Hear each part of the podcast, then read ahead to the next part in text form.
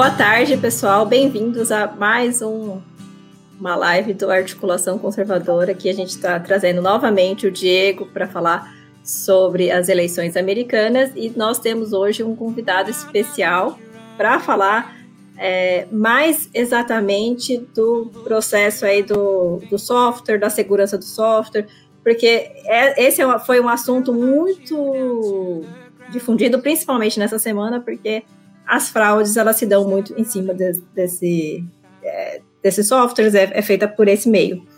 Então, eu gostaria de dar boa tarde aqui, acho que todo mundo já conhece o Diego, dispensa comentários, aí apresentações. Agora eu vou falar para o Bruno se apresentar aqui para a gente. E se o Diego não tiver alguma coisa para falar antes, eu já ia pedir para você dar início à tua exposição. E agradecer, muito obrigada por ter aceito vir aqui falar conosco. Imagina, o prazer é meu. Muito obrigado pelo convite.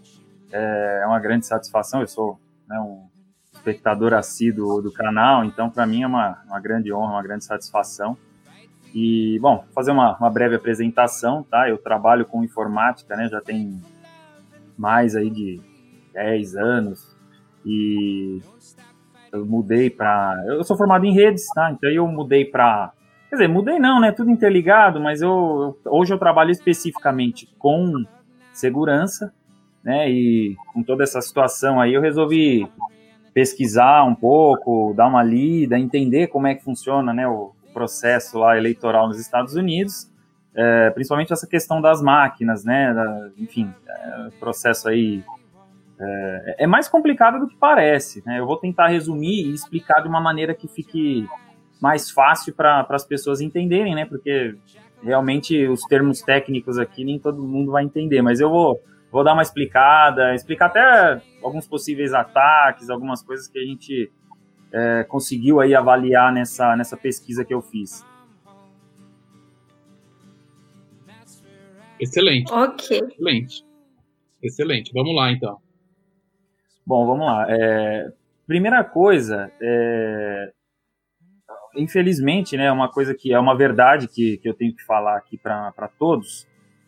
É, o, o, meu trabalho, né, que a pessoa, a pessoa que trabalha com é, segurança da informação, na verdade a nossa função ela é uma função de diminuir né, a quantidade de, de ataques e tentar assim minimizar ao máximo possível riscos e impactos, né, enfim, qualquer tipo de ambiente né, que esteja conectado, principalmente diretamente à internet, né, e, e esse sistema de votação, né, da, principalmente esse da, da Dominion, que ele está muito, eu achei muito esquisito, uh, eu li documentações e, é, assim, tem muita, tem muita brecha, tem muita uh, possibilidade de fraude por vários meios, tá? Não é só, não é exclusivamente somente pela internet, né? Temos várias, várias possibilidades, né? E do mesmo jeito que o sistema brasileiro tá tem um pouco, um pouco diferente, mas, mas tem algumas semelhanças, né? E, e essas máquinas, é, teve uma, uma das máquinas que deu muita polêmica e eu andei lendo algumas, algumas documentações, inclusive teve teve um, uma, uma avaliação que foi feita no Texas. É, agora me falha a memória do ano, mas não foi agora, já vem de alguns anos. É, foram feitos alguns testes e eles concluíram que tinham falhas no sistema, né? Enfim, era, era um processo complicado. É a máquina é a tal da Democracy Suite. É uma, enfim, ele, é um, ele é uma máquina que, digamos que é um faz tudo, né? ela contabiliza, é, enfim, faz, ela tira uma, ela tem uma cópia, né? Ela faz uma cópia do, do, do voto, né? Do ballot lá para fazer a auditoria posteriormente, etc. e tal. Porém, essa, essa máquina ela deu muito problema. Inclusive, eu ouvi muitos relatos de, de que algumas máquinas dessa, não sei quantas, né? Não, não consegui descobrir exatamente quantas, mas é, muitas delas não estavam fazendo essa cópia de segurança. É, então é um problema, porque daí você já não consegue realmente auditar. Se, né, quer dizer, você pôs o seu voto lá, ela escaneou, né, colocou lá no sistema, mas você não tem a cópia, então não tem como você fazer uma auditoria daquilo. Né? Já, já é um, esse, é um, esse é um ponto curioso. Né? Teve muitos relatos de, de problemas relacionados a isso, e lá nos Estados Unidos eles utilizam, né? Inclusive, a, enfim, a Dominion ela é responsável por, por todo, todos essas, esses é, sistemas de, de votação. É, eles estão envolvidos em todos, né? E aí nós temos alguns aqui que eu separei que, que realmente é, são, são curiosos aqui, né? A gente tem, tem pelo menos quatro sistemas diferentes. Então, é, eu tentei até fazer uma pesquisa é, para saber qual estado usa o que, mas varia, tem cidade que usa. É, eu pensei até que fosse um pouco mais, é, mais fácil de, de, identificar isso, mas não é tão simples. Né? Tem vários condados que usam equipamentos diferentes, então, assim, às vezes dentro do mesmo estado tem condados que usam equipamentos diferentes, então é complicado. Mas os principais, ele tem o, o scanner óptico, que é, um, é aquele ballot mais, que é, seria acho que talvez o mais é, o mais simples, assim, que a pessoa vai lá, faz aquela bolinha, como se fosse um, um tipo uma prova de concurso público, né? Que você marca naquela aquela bolinha, você seleciona o seu candidato, né? Como se fosse um gabarito Isso, de prova exatamente, de né? Temos, temos esse. Aí nós temos um outro que eles chamam de, é, bom, em inglês, né? DRE, né? Mas é DRE, que é uma máquina onde você escolhe o, o candidato na tela, né? Você tem, enfim, tem um, eles devem ter uma, uma, uma, enfim, uma liberação, como, como a, a, nossa urna, mais ou menos. Você tem lá um sistema, você libera o, a pessoa, ela vai até a máquina, vai, enfim, aparecer lá os candidatos que ela quer votar, e ela escolhe numa tela touch, né? Ah, eu vou votar nesse, eu vou votar naquele, pronto né? E ela tem um sistema de, de, de auditoria, né? Também, é, que, que pelo que eu verifiquei aqui. É, enfim, temos um outro que eles chamam de. Esse falou, esse que você falou, acho que eu até vi uma, uma amostra na televisão, era como se fosse uma urna parecida isso. com a nossa, fotos. Isso, fotos de três... isso mesmo. Isso mesmo. A pessoa vai lá e clica na foto. Eu vi, é engraçado porque assim, eu vi até um, um vídeo Bom, não sei se é verdadeiro, né? Eu não consultei a veracidade do, do vídeo, mas eu vi um, um cidadão jogando Pac-Man numa máquina dessa. Falei, é, é complicado, mas dá para fazer isso. É, a máquina é que assim, a gente pensa que é alguma coisa assim de outro planeta e tal. Mas a maioria dessas máquinas aí são com sistemas Windows, enfim, pela descrição que eu li, tá? Direto do site da Dominion, eu peguei documentação, eu li e tal, enfim se, se as informações ali estiverem todas corretas, é, é até mais, é, é, eu diria que é até mais preocupante porque o Windows ele é até mais vulnerável do que outros sistemas, né? Se fosse um Linux, enfim, outro, né, outros sistemas aí são mais, são mais seguros, né? Mas, enfim. Tem uma outra que eles chamam de Ballot Marking Devices, né, que você chega com um cartão de, de votação, eles chamam de voter card, né? Enfim, é, um, é um, uma, uma cédula, né? Um, enfim, você chega com ela, insere ela na máquina? A máquina ela vai, ela vai fazer a leitura, ela vai, enfim, identificar o, o, o a pessoa, né? Ali, falar, olha, fulano de tal é que está votando agora, tal, faz a leitura lá e ela joga na tela as informações e a pessoa vai lá e escolhe também né, pela própria tela, marca lá o candidato que ela quer e depois ela imprime esse, esse voter card e ele sai e você tem ali um, um né, o, enfim, os candidatos ali saem já impressos ali quem que você votou e tal. E, e aí depois você leva ele para uma, uma outra máquina para fazer um, um, um escaneamento disso, que aí é, enfim, ele vai fazer aquela, aquela, aquela cópia, né, e, e teoricamente deveria ficar salvo ali para a gente poder fazer uma auditoria, enfim. É, assim, teoricamente é isso, né? Ela, você vê, você vai numa máquina, depois você vai na outra, Aí tem todo um. É, é uma coisa até meio complicada que eu falo, pô, pessoal, às vezes tem, tem gente que se perde nisso. E todas as máquinas são programadas por pessoas, né? Exatamente. É, exatamente. Tem, e, e, elas não são só sujeitas à fraude, como também a, a, a erros. Eu só ia fazer uma observação justamente nesse sentido que você está falando, Bruno, porque os Estados Unidos, a gente sabe, cada estado é uma regra, cada estado uma legislação, e dentro dos dados, como você bem disse, tem uma variação dentro dos condados de um mesmo estado, né? Isso daí é uma coisa, em princípio, boa. Por quê? Porque é aquela ideia de conservadorismo que a gente trabalha com a descentralização, cada estado e cada povo fazendo o que é melhor para si, sem que venha uma regra de cima. Né? A gente fala que os Estados Unidos é uma democracia de baixo para cima, porque são 50 estados que se uniram e eles é um país, a gente até brinca, mas é verdade, é um país que não tem nome. São 50 estados que se uniram, então são os Estados Unidos. Não foi dado um nome para ver como os estados são fortes. Só que neste ponto, isso é uma coisa que dificulta a prova da fraude. Porque é. quando vai chegar a equipe jurídica com os próprios advisors, com os próprios experts, para tentar fazer aquela auditoria, cada lugar que eles chegarem vai ser um sistema totalmente diferente, com peculiaridades diferentes, em que muitas vezes, mesmo a pessoa, o expert, tendo aquele background da formação, ele vai encontrar peculiaridades ali naquele local que vão dificultar muito essa perícia. Exatamente. Isso aí. É, a gente fala assim, ah, é, não, mas a pessoa é perita, então ela consegue. Não, não é assim que funciona, né? Usando uma analogia, grosso modo, é, mas para falar.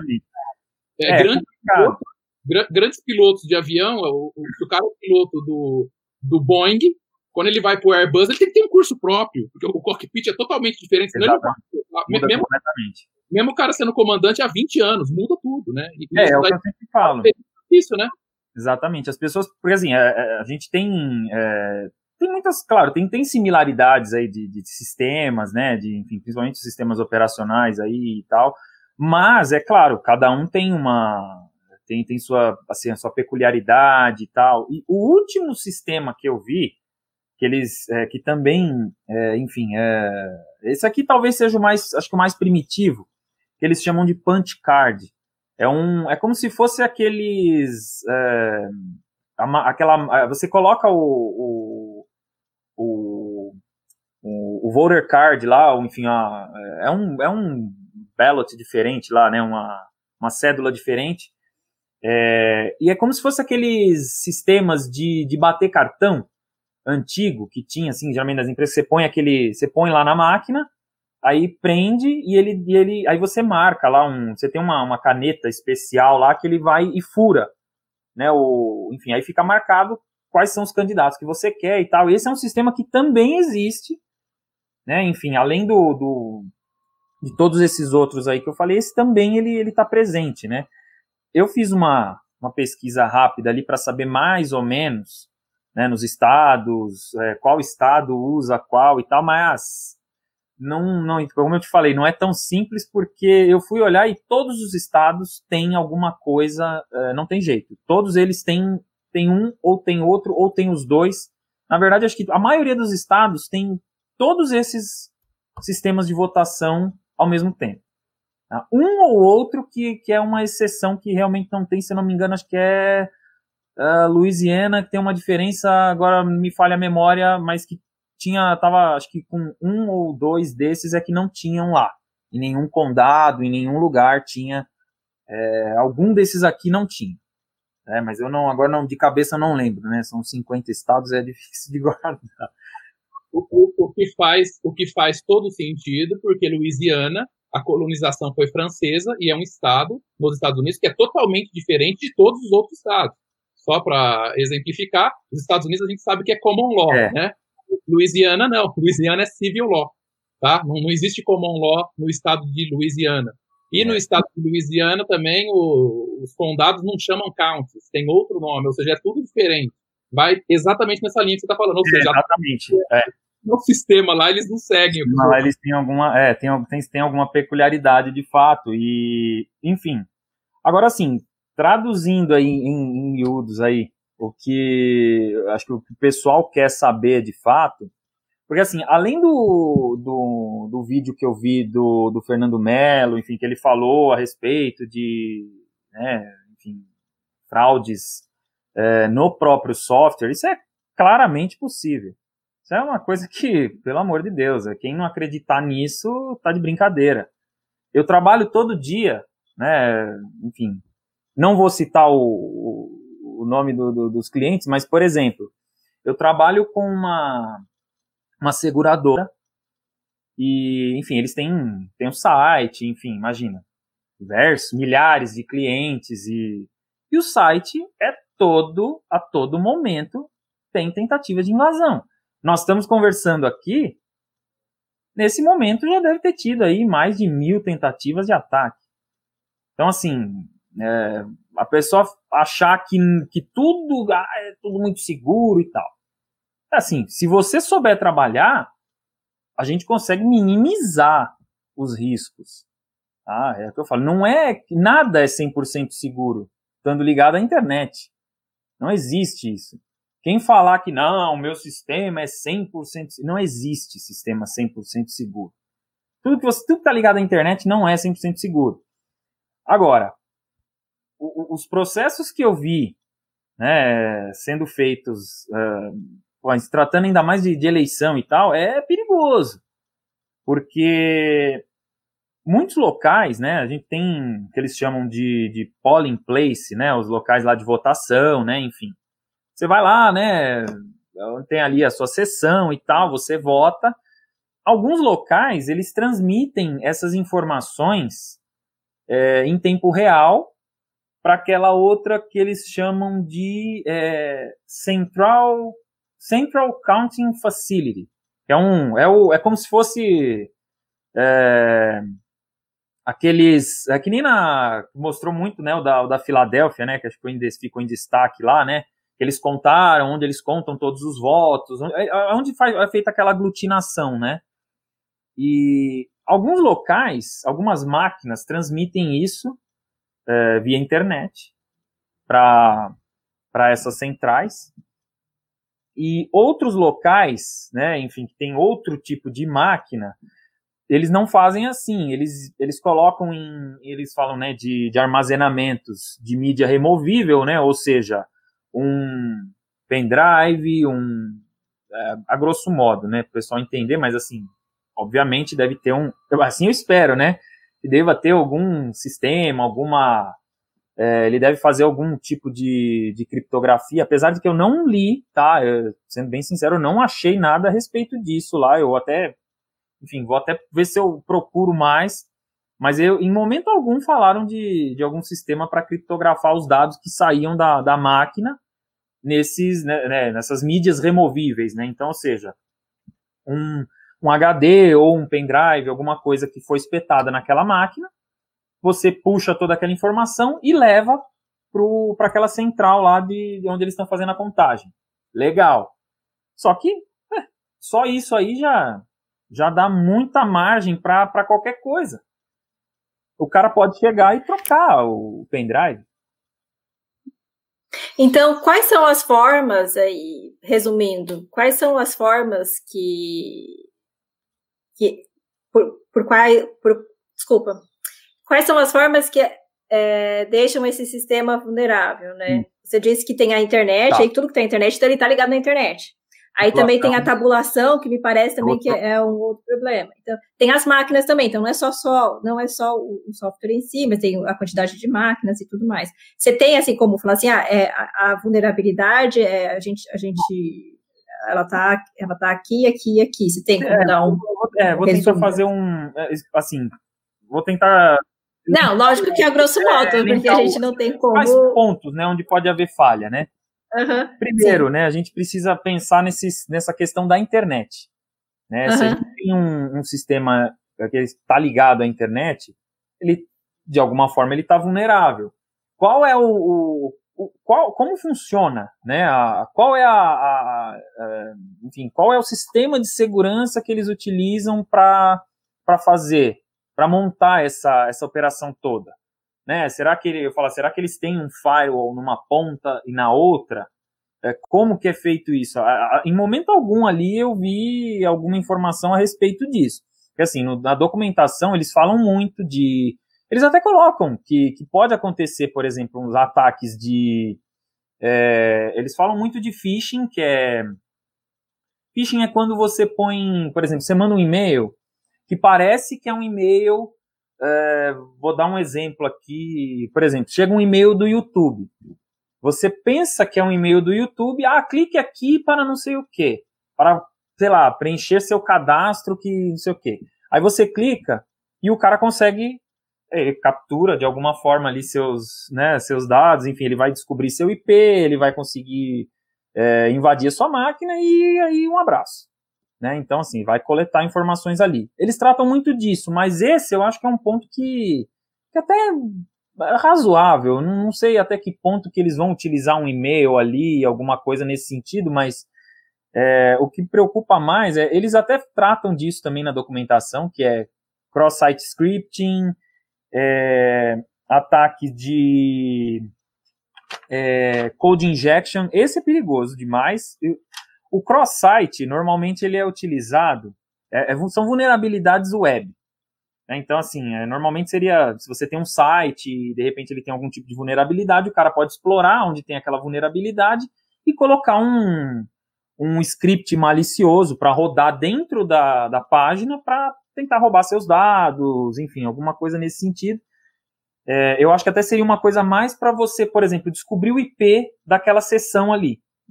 Né? É, é, eu não sei se internamente eles têm alguma, alguma intranet, alguma coisa que eles fazem essa comunicação, que também não ficou claro. Então, é, é são algumas suposições aqui, mas de fato dá para acontecer isso. E o, o, o, code injection, que eles também tratam no documento, que ah, você tem que se proteger e tal, e, ok, todo, isso todo mundo sabe. Né? Mas o problema é o seguinte: é, então, até que ponto eles realmente estão preocupados com esse tipo de, de ataque, né? Porque um code injection, por exemplo, o cara pode invadir, ele coloca um código malicioso no, no, no, na aplicação. Então, ele, por exemplo, conseguiu invadir o sistema lá, ele invadiu lá o, a máquina, legal, coloca um código malicioso que pode alterar os votos, pode muito bem fazer isso. Olha, a partir de tantos, sei lá, depende do, do, do que o cara quiser fazer. Às vezes, para andar muito na cara, ele pode fazer um esquema, é, por exemplo, ah, a partir de tanto, sei lá, a cada dois votos para um, eu computo, sei lá, dois para outro, três para outro, ou, enfim, altera alguma coisa, enfim, dá para fazer também. Não é uma coisa impossível, não, dá. Aí o pessoal fica, ah, teoria da conspiração tal. Não, não é teoria da conspiração. Isso é fato. Isso é uma coisa que acontece. Eles apresentam uma certa preocupação, eles falam até de ransomware, enfim, algumas preocupações, mas são coisas que não são tão. É, acho que não tão relevantes, né? Porque o ransomware é aqueles é, ataques que, sei lá, a pessoa clica num. O cara consegue ter o acesso lá, ela clica em alguma coisa, o cara tem acesso à sua máquina, e ele te manda baixar um, baixa um arquivo, executa e ele infecta toda a sua máquina, transforma todos os seus arquivos em, é, em arquivos criptografados e ele te pede um resgate. Mas isso eu acho que é muito difícil de, de algum hacker realmente querer fazer isso na, na eleição e tal. E, enfim, não tem muita. muita não tem como barganhar muito com o governo, né? Mas é uma possibilidade, mas isso não, não realmente não, não interessa muito. A questão maior são essas, né, de, de, de questão de fraude através da internet, né, até o relato do Giuliani falando do, é, enfim, eles estavam falando, né, que, pô, como que os votos são contados em outro lugar. Então, como que é feita essa estrutura? Né, porque, teoricamente, do que eu li, está escrito lá. Quer dizer, o sistema é feito para você passar ali do, do daquele local, daquela sessão, para aquela central de contagem. Então, por que, que o voto foi. Por que, que foi. Que raios que, que ele foi parar em, sei lá, na Alemanha? No, no, não lembro exatamente o país que, ele, que eles citaram lá, mas. É, que tem a ver isso? Né? É, Espanha, Espanha, e Espanha e ah, então. Alemanha. E um dado interessante: o Giuliani quando ele mencionou a Alemanha, ele foi muito específico com relação a Frankfurt, o que demonstra que a equipe legal, segundo disseram, teria rastreado ah, o IP só. da onde veio o negócio. É, isso aí provavelmente, até que eu falo, pode até ter acontecido de fato, porque quem é que vai verificar isso? É, apesar de, eu não sei como é que, se eles põem alguém lá para ficar responsável por, por verificar as conexões e como é que é, mas de qualquer forma, é, é, por exemplo, eles têm uma preocupação muito grande, né, e isso é uma coisa assim que, é, que, é, que seria até simples de, de você resolver. É, se o cara quiser, com todo aquele aparato de segurança, supondo que esteja tudo ok, o cara vai lá e desbloqueia a máquina. Vai ter alguém responsável, tipo um mesário, né? Alguém responsável para ir lá e fazer o desbloqueio para você poder operar aquela máquina. Aí o que acontece? Ele precisa de, um, de uma autenticação, enfim, uma, ele vai ter uma senha e normalmente eles pedem para usar aqueles é, autenticação em dois fatores né, que é a mesma que a gente utiliza, por exemplo, no WhatsApp, para evitar os golpes e tal. Só que aí é aquilo que eu sempre falo, tudo bem, você tem essa segurança ali, mas e quem garante que essa pessoa também está com boa fé? Ele desbloqueia a máquina, coloca um pendrive ali, com, né, enfim, com algum programa espião, alguma coisa. O cara pode estar tá lá em Frankfurt, ele pode estar tá em Barcelona, sei lá, ele pode estar tá em qualquer lugar. Ah, executou aqui, ó. Ah, então legal, eu já sei qual é o IP dessa máquina aqui. Então eu posso acessar aqui e posso fazer o que eu quiser. Quer dizer, é uma possibilidade também. Então, assim, é a questão da internet e tem a questão do, do software mesmo. De você alterar ali ele realmente ele fazer a, a contagem do, jeito que, que foi programado. Não pode acontecer. Então, assim, não são teorias da conspiração que as pessoas falam, né? Então, e pelo que a gente andou vendo aí, o Diego vai tratar logo mais aí, é, teve várias transferências, é. Então, que vai ao encontro do que você está dizendo aí, que é possível fazer essa manipulação. Eu tenho, e é possível, né? Não, e então, Bruno, é, sim, você tem mais algo a, acrescentar nesse. Eu, eu, sei que o tempo é, é curto, não dá para. Era, era mais isso, assim, não dá para não dá para explicar termos técnicos aqui demais, sim, porque sim. é complicado. Mas o Diego levantou a mão, pode falar, Diego.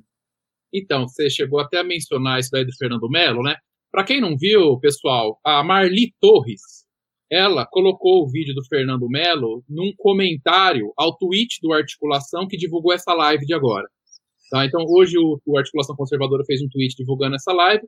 Aí tem algum, alguns comentários lá, e um desses comentários é da Marli Torres, que gentilmente pegou e colou lá o vídeo. E aí o Fernando Melo, ele fala que, mesmo em locais onde a votação nos Estados Unidos ocorreu em cédula de papel, ainda assim, depois que isso daí é remetido para alguma central de contagem, o software, o software utilizado talvez para fazer a tabulação, poderia também fazer essas modificações. É, é isso, Bruno? Exatamente. É, esse vídeo do Fernando faz todo sentido, porque um, é, você vê aqui, esses, desses tipos de, de votação que eu, que eu elenquei aqui, é, até mesmo o, esse que eles chamam de ballot marking, quer dizer, mesmo assim, você tem que colocar o negócio na máquina, aí você marca. Beleza, ele imprime de volta, então você confere. Ah, eu realmente eu, ele, ele apareceu corretamente. Eu votei, né? Por exemplo, votei no Trump. Beleza, tá aqui. Só que na hora que eu coloco na outra, que vai fazer essa contagem, e aí? É que quem garante que vai, né? Que vai estar tá ali. Inclusive eu tenho até uma, essa pode ser, pode, pode agora pode considerar uma, uma teoria da conspiração, mas é, eu acredito, porque assim, as fraudes elas já vêm, eu li algumas matérias, já vêm de, de, certo tempo, não vêm de agora. Inclusive a Hillary mesmo teve, enfim, eu tive vários, várias matérias que eu li aí com relatos de que, né, houve fraude em 2016 e tal. E, aí eu digo uma coisa, né, até inclusive eu mandei a, a pergunta outro dia, né, que tava, vocês estavam com o Ivan Kleber aqui, e, e o Diego até comentou, e, e, e, eu concordo com ele, porque eu também, no meu mapa que eu fiz da projeção, eu também coloquei New Hampshire dos republicanos. E eu acho que pode ter ocorrido algumas tentativas assim de, de fraude em, nesses estados menores, que seriam estados não tão concorridos assim e tal. Então passou. Eu vi muitos relatos de, de pessoas, porque eu não conheço ninguém que mora em New Hampshire, mas é, eu vi algumas matérias, eu dei uma lida, e o pessoal tava meio revoltado, hein? E lá é a terra da Sig Sauer, para quem não sabe, né? Então, assim, é, o pessoal tava meio revoltado. Eles ganham, pra, ganharam praticamente tudo lá, né? Foi tudo republicano. E aí o pessoal ficou, poxa, mas como que ganha, né? Senador, né, né deputado e, e tal, e só para presidente que, que ganha o Biden. Tem alguma coisa estranha. Mas, enfim, é, aí fica, é uma suposição, né? Não, não tenho certeza, não posso afirmar, mas eu acredito que realmente teve sim. O sistema é muito falho. Então, assim, tanto na questão do software, que é o que vai de encontro ali ao. ao ou melhor, vai ao encontro do que o, o Fernando falou, né?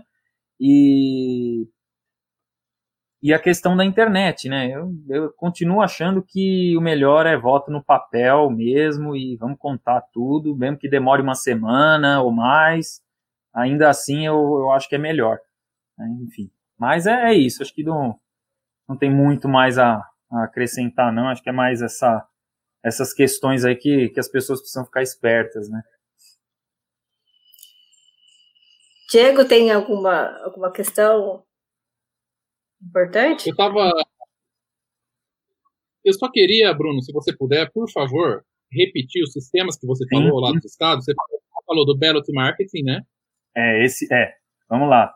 Tem o, então, temos o que eles chamam de optical scan, né, que é o seria um scanner óptico, né, que é aquele da, da bolinha.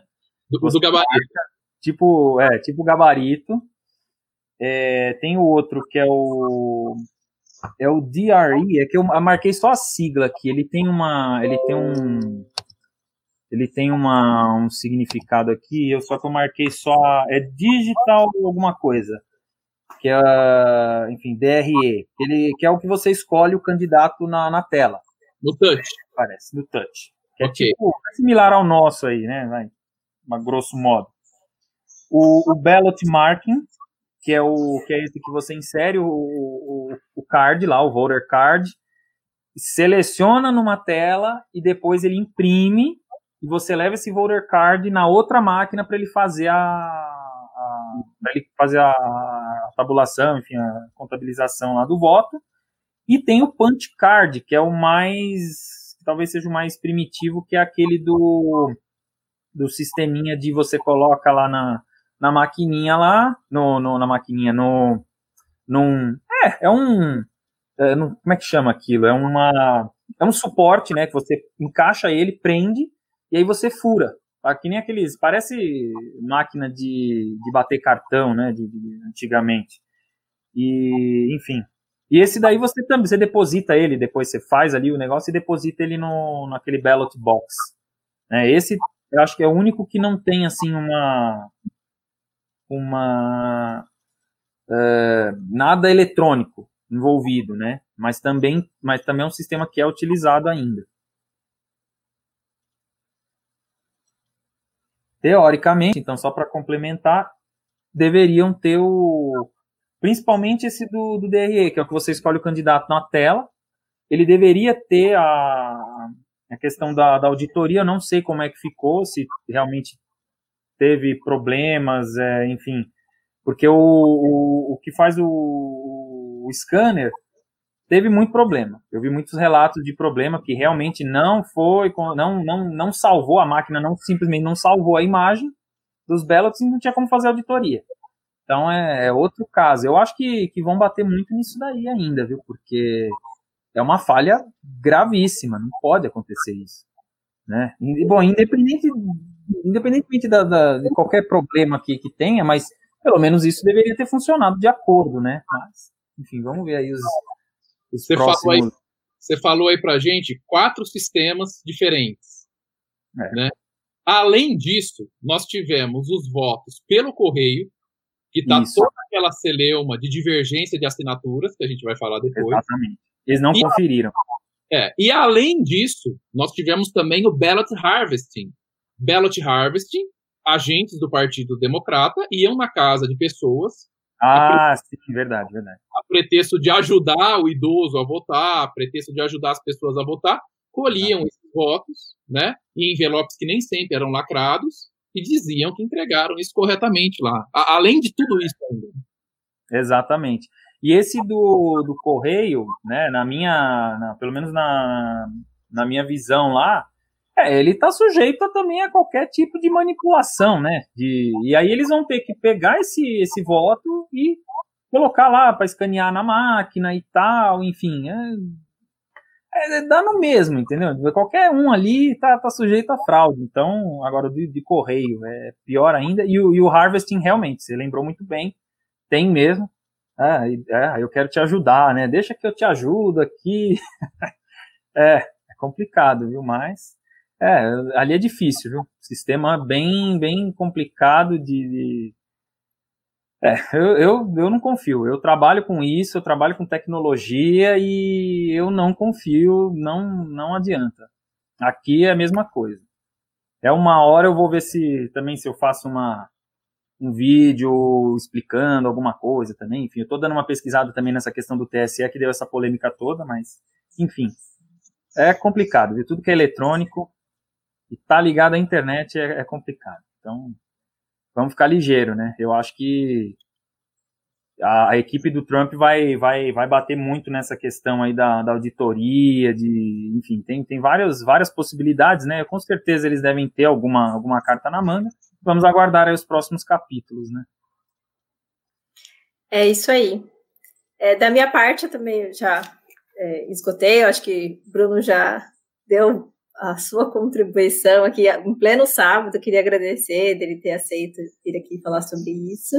Se o Diego não tiver mais nada, a gente, a gente pode liberar o, o Bruno para curtir o sábado dele, né?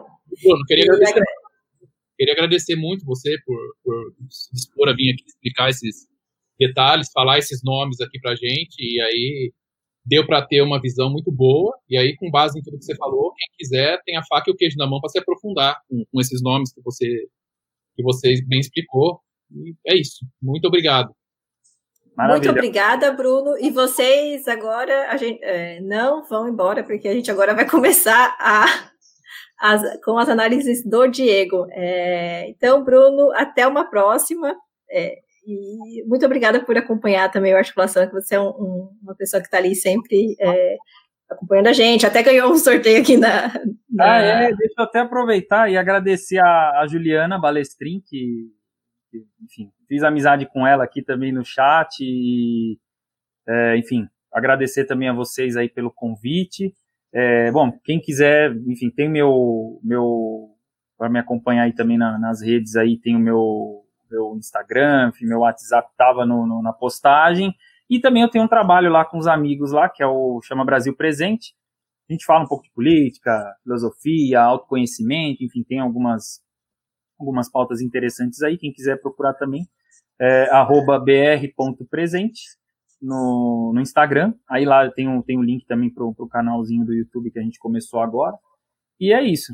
Estarei à disposição. Precisarem de, de mais alguma coisa, é só chamar. Muito obrigado, foi uma, um grande prazer, uma grande satisfação poder participar dessa live hoje. Obrigado, a gente que agradece. Obrigado, o prazer foi nosso. E até uma próxima. Tchau, tchau, Bruno. Ai, tirei ele antes, desculpa.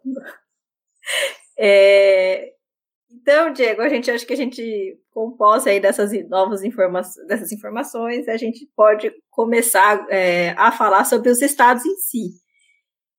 Eu queria, se você pudesse, é, começar pela Pensilvânia, dar um panorama geral do que está acontecendo lá hoje, do, e depois, assim, sucessivamente, a gente vai tratando cada estado, porque a gente quer, o, os problemáticos mesmo são seis, né? E a gente vai conseguindo aí passar para o pessoal a situação e o que essa situação pode levar, né? Porque, é, como a gente colocou aqui, o o, o Trump tem uma estratégia e a gente vai chegar para falar dessa estratégia, mas para falar dessa estratégia a gente precisa falar de como as coisas estão hoje. se você puder dar um panorama geral aqui, primeiro aqui da, da Pensilvânia, e da, a Pensilvânia é justamente um caso onde se utiliza bastante o domínio e me parece que isso foi determinante e decisivo para que houvesse é, toda aquela virada para o Biden. Sim. Bom, deixa eu só agradecer aqui a Rosana de Araújo pela mensagem que ela mandou aqui no chat. Obrigado, Rosana. O Hirata também está sempre falando comigo lá no, no Twitter. Um grande abraço. O José Vicente Marinho perguntou da Geórgia. Eu vou deixar para falar da Geórgia quando a gente então tiver mencionando especificamente a Geórgia aqui. Vamos começar pela Pensilvânia, então, como a Simone falou. Se tiver aquele mapa no jeito que mostra os estados onde estão judicializados, onde foram judicializadas as questões, acho que facilita um pouquinho. Bom, vou colocar. A, a situação da Pensilvânia é a seguinte: é, os republicanos não estão tendo muito sucesso lá nas cortes estaduais e federais vinculadas a esse estado. E até agora, esse é o estado em que já chegou alguma coisa na Suprema Corte chegou uma medida cautelar na Suprema Corte pedindo para que os votos anteriores e posteriores ao, ao, dia da eleição fossem separados. E o juiz da Suprema Corte, como se fosse o nosso ministro do Supremo Tribunal Federal aqui no Brasil, pegou e aceitou o pedido da campanha do Trump e determinou que os votos sejam separados. Então foi uma medida cautelar dada pela Suprema Corte que sinaliza, indica que futuramente, quando a Suprema Corte for julgar o mérito, e aqui nesse caso é um futuro próximo, ela poderia estar inclinada a decidir que votos posteriores ao dia da eleição não valem. Por isso que o juiz Samuel Alito pegou e deu essa decisão liminar, pedindo para já deixar separado. Porque ele previu que, como no futuro existe uma chance grande, uma chance real, de que a Suprema Corte diga que os votos posteriores não podem ser considerados na Pensilvânia, ele deferiu essa medida para assegurar uma, uma futura execução. Caso essa futura execução seja nesse sentido, o Trump, bem provavelmente, ele reverte os votos da Pensilvânia e passa a levar a Pensilvânia para ele. Pensilvânia, vocês estão vendo aqui no mapa, é, a gente pode dizer que seria como se fosse o Nordeste aqui, tá? Ó, o lado direito, lá no alto. É o, é o que mais está à direita no alto. Esse aqui é o, o estado da, da Pensilvânia. Então, a situação aí, é, o Rudolf Giuliani pegou e falou: olha, na Pensilvânia a gente já tem votos ilegais. Aí, perfeito. PA, Pensilvânia. Na Pensilvânia a gente já tem votos ilegais suficientemente comprovados para reverter a situação a favor do Trump. Rudolf Giuliani também disse, junto com a equipe legal de advogados do Trump, que só aí na Pensilvânia o software Dominion ele pegou e fez com que 221 mil votos 221 mil votos fossem transferidos do Trump para o Biden. E 941 mil votos fossem apagados. Simplesmente dá um del, delete, dá, um, dá uma deletada nos votos. Né? Isso ele afirma com todas as letras e ele fala que vai ter como comprovar. A gente tem uma outra ação que o, que o Trump venceu a nível estadual, aí na, na Pensilvânia, está tá vencendo por hora, que é o seguinte: a secretária de Estado da Pensilvânia, olha, olha o raciocínio que ela fez. Ó, o raciocínio dela foi o seguinte: aí na Pensilvânia, a legislatura estadual, que é quem tem que decidir esse tipo de coisa, disse que os votos só poderiam ser computados se tivessem chegados até o dia 3 de novembro, que é o dia da eleição. A lei na Pensilvânia diz isso. Mas o judiciário da Pensilvânia, em pleno ativismo judicial, pegou e falou o quê? Ah, não é razoável que sejam só os votos que chegarem até o dia da eleição. Então, vamos estender para mais três dias por causa do Covid, porque tem gente que vai querer votar pelo correio. Então, tudo que chegar até três dias depois, a gente pode pegar e pode, e, e pode aceitar. É isso, é esse ponto que está na Suprema Corte. É isso aí que o Samuel Alito mandou diferencial, que foi até o dia 3, deixa de um lado, e o que chegou depois do dia 3 deixa do outro. É aí que eu falei. Se ele determinou isso provisoriamente, é porque ele está inclinado a, no futuro, pegar e falar que esses votos posteriores não vão valer. Porque, veja, pessoal, a cabeça de um juiz. Se quando ele pega um processo, ele já vê que lá no mérito, na sentença, a, o autor não tem chance de ganhar, vamos dizer, se ele vê que aquele direito não é bom, se ele vê que não tem plausibilidade, se ele vê que não tem, usando um termo jurídico, verossimilhança, ele não vai dar liminar. Ele não vai dar liminar. Claro, a gente acha exemplo de tudo no Brasil, né? Mas aqui nós estamos falando das coisas certas, as coisas como elas são, ok? Então, se ele deu essa liminar, o juiz Samuel Alito, que é um cara sério, é um juiz muito comprometido, foi indicado pelo Bush, é muito sério Samuel Alito, conservador, juiz raiz, como a gente diz, se ele deu essa liminar é porque ele prevê que no futuro, futuro próximo, como eu disse, já nas próximas semanas, ele vai decidir que esses votos posteriores não podem ser computados. Mas olha como que é o raciocínio esquerdista. Então, aqui que eu acabei de explicar para vocês, que a lei na Pensilvânia diz que só podem os votos até o dia 3. O judiciário da Pensilvânia, em ativismo judicial, ativismo judicial é uma das armas da esquerda, a esquerda tem várias armas, assassinato de reputação, mentira, dividir para conquistar. Uma das armas é justamente o ativismo judicial. O judiciário pegou e falou: não, por causa do Covid, vamos aceitar até, até três dias depois. Sem lei, tá? É isso que o Samuel Alito deu a liminar, é, mandando separar. Mas com base nisso, a secretária de Estado, que é esquerdista, pegou e falou o quê? Ah, tem uma outra lei que fala que voto pelo correio que tinha alguma irregularidade poderia pode ser corrigido até o dia 9. Corrigido assim, ó, tá faltando algum dado, pessoa liga lá para pessoa e manda confirmar o dado. Mas, como a Suprema Corte já estendeu por três dias a chegada das cartas por conta do Covid, eu então também vou estender por mais três dias a possibilidade de corrigir o que tiver errado. E aí ampliou do dia 9 para o dia 12 do 11. Olha a loucura. Ou seja, a secretária de Estado da Pensilvânia se baseou em uma decisão ativista, que é ilegal, para pegar um outro ponto e ampliar ainda mais. Qual era esse outro ponto? A lei diz que votos que estavam com alguma irregularidade podem ser corrigidos até o dia 9. Ela pegou e falou: não, se a Suprema Corte deu mais três dias para chegar lá atrás, do dia 3 ao dia 6, então eu também vou emitir uma ordem aqui para que, que possa ser corrigido do dia 9 ao dia 12. E foi aí com uma juíza estadual da Pensilvânia pegou e falou: não, não, você não pode fazer, você não tem autoridade para fazer isso. Isso daí é coisa do poder legislativo. Então, é essa ação específica que o Trump ganhou pela justiça estadual da Pensilvânia. Ganhou até o momento. Os democratas estão recorrendo. Mas o fato é que o Trump ganhou na Pensilvânia. Bom, questão é: isso daí que essa secretária de Estado fez é o que eles chamam de possibilidade de curar a cédula. O que é curar a cédula? A lei falava assim, ó, o que chegar até o dia 3 e tiver faltando endereço ou um comprovante de residência, dá tempo de corrigir até o dia 9. Aí ela pegou e falou: não, mas se o Suprema Corte aumentou do dia 3 para o dia 6 a possibilidade de chegada das cédulas, eu aumento também do dia 9 para o dia 12 a possibilidade de cura, a possibilidade de correção, de complementação de cédulas que estão erradas. E aí isso aí já foi barrado a nível estadual e o, o Judiciário Estadual da Pensilvânia pegou e falou: não. Né? Esse é o, o, o, o patamar da Pensilvânia, nesse pé que a gente está. Paralelamente a isso, que é o que tem em âmbito judicial, o Trump ele também trabalha em uma outra vertente, uma vertente de ação junto ao poder legislativo, que é onde estão os deputados estaduais e os senadores estaduais. Nos Estados Unidos, nos estados também existe um Senado estadual. É um congresso estadual. Em cada estado tem um senado estadual, com senadores estaduais e com deputados estaduais. O Trump atua junto aos congressos estaduais, ao legislativo estadual, para que o legislativo estadual diligencie para tentar detectar fraude, pedir auditoria, pedir recontagem, porque a, a lei e a Constituição dos Estados Unidos atribuem para os parlamentares estaduais essa prerrogativa.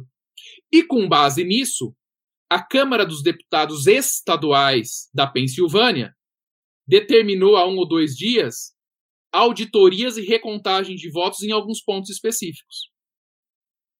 Tanto é assim que quem atesta e certifica a, a votação nos estados, a conclusão, é o legislativo estadual e o governador praticamente só chancela.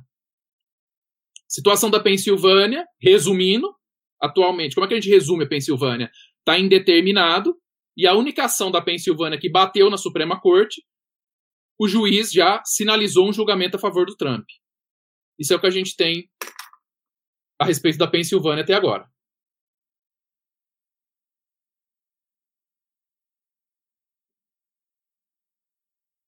Então, as chances do, do, do Trump lá são. É... O Trump tem mais de 50%. Bem Sim, a, a, chance do Trump de pegar os votos da Pensilvânia são superiores a 50%. São bem razoáveis, porque, é, além de tudo, tem essa sinalização aqui do legislativo, Sinal... né? Que é, que é positivo. E que a gente Sinal... vai falar mais para frente também. Né? Que tem, isso tem a sinalização da Suprema Corte, mas eu digo do legislativo que também é uma, é uma, é uma forma que o, o Trump tem usado aí é, bastante, bastante inteligente para poder frear o, alguns votos do, que é, poderiam ir para o Biden. Né? Essa auditoria, é, então, ou seja, tentando fazer com que o legislativo não certifique um resultado que tem sérios indícios de fraude. Então, a, a pergunta aqui, a, a Pensilvânia pode não ser certificada? Pode não ser certificado. Na verdade, é, qualquer estado pode não ser certificado. É, essa é a realidade. Qualquer estado pode não ser certificado. Porque a gente sabe, quando o estado ele é majoritariamente democrata, a chance dele ser certificado ela é maior. E a Pensilvânia, nesse caso, quem está ali mexendo os pauzinhos na, na, na cúpula são pessoas democratas.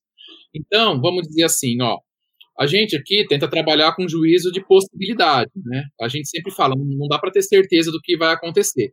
Mas a Pensilvânia está sendo feito um trabalho forte lá para que ela não seja certificada diante desse monte de, de dados de, de, de fraude, mas ela tem mais chance de ser certificada do que de não ser certificada. Porque se o domínio ali, é, secretário de Estado e tal, é democrata, a chance a chance dela ser certificada é maior do que a dela não ser certificada. Mas existe a chance dela não ser certificada. E aqui a pergunta seria: se certificar o resultado fake, tem sanções? Aí depende, porque essa sanção ela seria imposta em ações judiciais cíveis ou criminais. Vai ter uma sanção, por exemplo, criminal, se ficar evidenciada a prática de um crime, que aí pressupõe dolo, conluio, todos aqueles requisitos para uma pessoa ser punida criminalmente. E no âmbito civil, a sanção ela pode ocorrer se ficar evidenciada uma fraude, ou aquilo que aqui no Brasil a gente chama de improbidade administrativa. Depende de prova. A questão passa a ser eminentemente probatória. E a sanção só poderia vir do Poder Judiciário, seja criminal ou civil. Então a, então a perspectiva aí é muito boa, porque como houve ali a, a tal da virada, aquela virada assim, surpreendente para o Biden, é, se, não for, se não for certificado, é algo positivo para o Trump, porque o Biden iria é, com. Porque inicialmente esses delegados seriam para ele, então ele iria com é, menos, menos esse número de delegados para o dia 14, que é o dia lá da decisão é, de verdade, né? Sim. Então, acho que agora a gente pode falar da Geórgia. A Geórgia tem um, um, um, impasse aí, porque dizem, ah, certificou, não certificou, certificou, não certificou. E aí, Diego, certificou ou não certificou a, Geórgia? A Geórgia, ela tá aqui embaixo, ó. A gente vai abaixar o mapa, vocês vão conseguir Pera ver. Aí. A Geórgia, ela fica ali um pouquinho quase em cima da Flórida, ó.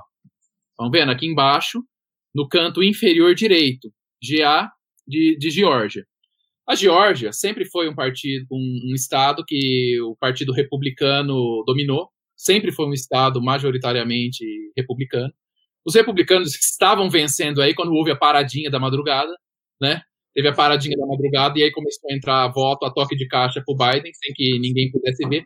O grande problema da Geórgia, como aconteceu em alguns outros estados, mas na Geórgia isso é muito forte, é que os observadores republicanos, é aquilo que no Brasil a gente chama de fiscais, eles não foram permitidos que não foi permitido que eles entrassem para observar a contagem. Eles não puderam observar a apuração dos votos, né? Isso viola qualquer regra de transparência mínima. Aí depois a Geórgia mandou fazer uma recontagem. E é, e é curioso que o governador lá é republicano né? O governador lá, quando foi disputar a eleição, o Trump fez propaganda favorável para ele. E agora ele está meio com o corpo mole, né? É aquilo que tem gente que a gente tá, fala assim, ó, será que ele é um rhino? O que, que é um rhino? Rhino escreve R-I-N-O. Escreve rhino. Significa Republican in name only. Republicano só no nome. Tem gente que já pergunta isso, porque ele permitiu uma recontagem, e aí quando a gente foi ver essa recontagem, essa recontagem que eles permitiram foi assim, ó. Observadores republicanos, certo? Entravam na sala e cada observador republicano era responsável por acompanhar a revisão, a recontagem em 10 mesas, em cada mesa tinha 10 pessoas. Isso não é recontagem, a gente brinca, isso é recontagem para inglês ver, né? Foi uma, foi uma coisa totalmente falsa, né? Na Geórgia, teve o, um advogado que é muito bom, muito renomado, muito conhecido, que é o Lin Wood. O Lin Wood chegou até a entrar com uma ação lá, pedindo uma liminar para que não fosse certificado o resultado. E ele dizia o seguinte: é, os democratas lá é, conseguiram convencer uns republicanos há um tempo a aprovar um acordo que dificultava a conferência de assinatura dos votos pelo correio, né? Então, é, por exemplo, só para só, só ter uma ideia, né? É, tem quatro condados lá na Flórida, na, na Geórgia, que são totalmente suspeitos em termos de transferência de voto do Trump por Biden. Né? Esses quatro condados suspeitos são, é, chama Fulton, é um deles, tem o Floyd, que é outro, Fayette e Chatham, né? E o condado de Fulton, ele teve uma cédula rejeitada em 2018. Lembre-se, é um estado majoritariamente republicano. Em 2018, teve uma cédula rejeitada nesse condado. Agora eles estão rejeitando milhares. E o que o Trump fala é: são votos corretos que estavam indo para o Trump, e eles estão rejeitando milhares nesse condado. Que há dois anos uma única cédula foi rejeitada. Então, o que está acontecendo? Não é normal isso. Né? O outro condado lá de Floyd, né? Esse condado de Floyd, ele é uma fortaleza do Partido Republicano. O Partido Republicano sempre dominou o condado de Floyd, né? E aí foi feita uma recontagem manual nesse, nesse condado. De cara, eles acharam 2.600 votos a mais para Trump, que não tinha visto na noite da eleição. E aí o Giuliani, com razão, pergunta como isso, né? O condado de Fayette, ele descobriu faz dois dias 2.775 votos para Trump, que não tinham entrado na primeira contagem. Né? O que, que é que, eles, que, que aconteceu aqui? Eles pegaram, digitalizaram as cédulas, mas não carregaram na máquina de contagem. Então, para quem olha, viu um monte de cédulas. Isso aqui foi computado? Foi.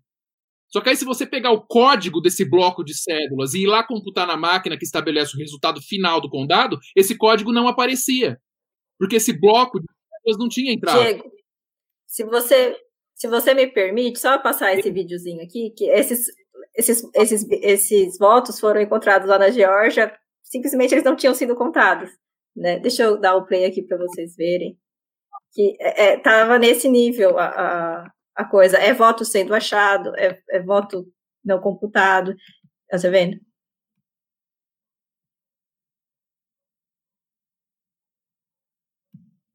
Isso tudo na Geórgia. E a Geórgia é, é um estado, como você bem disse,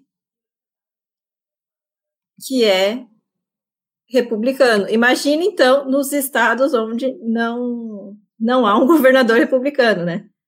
Então, é... e aí a Geórgia também teve um dado interessante, que eles localizaram 96 mil cédulas só com voto no Biden.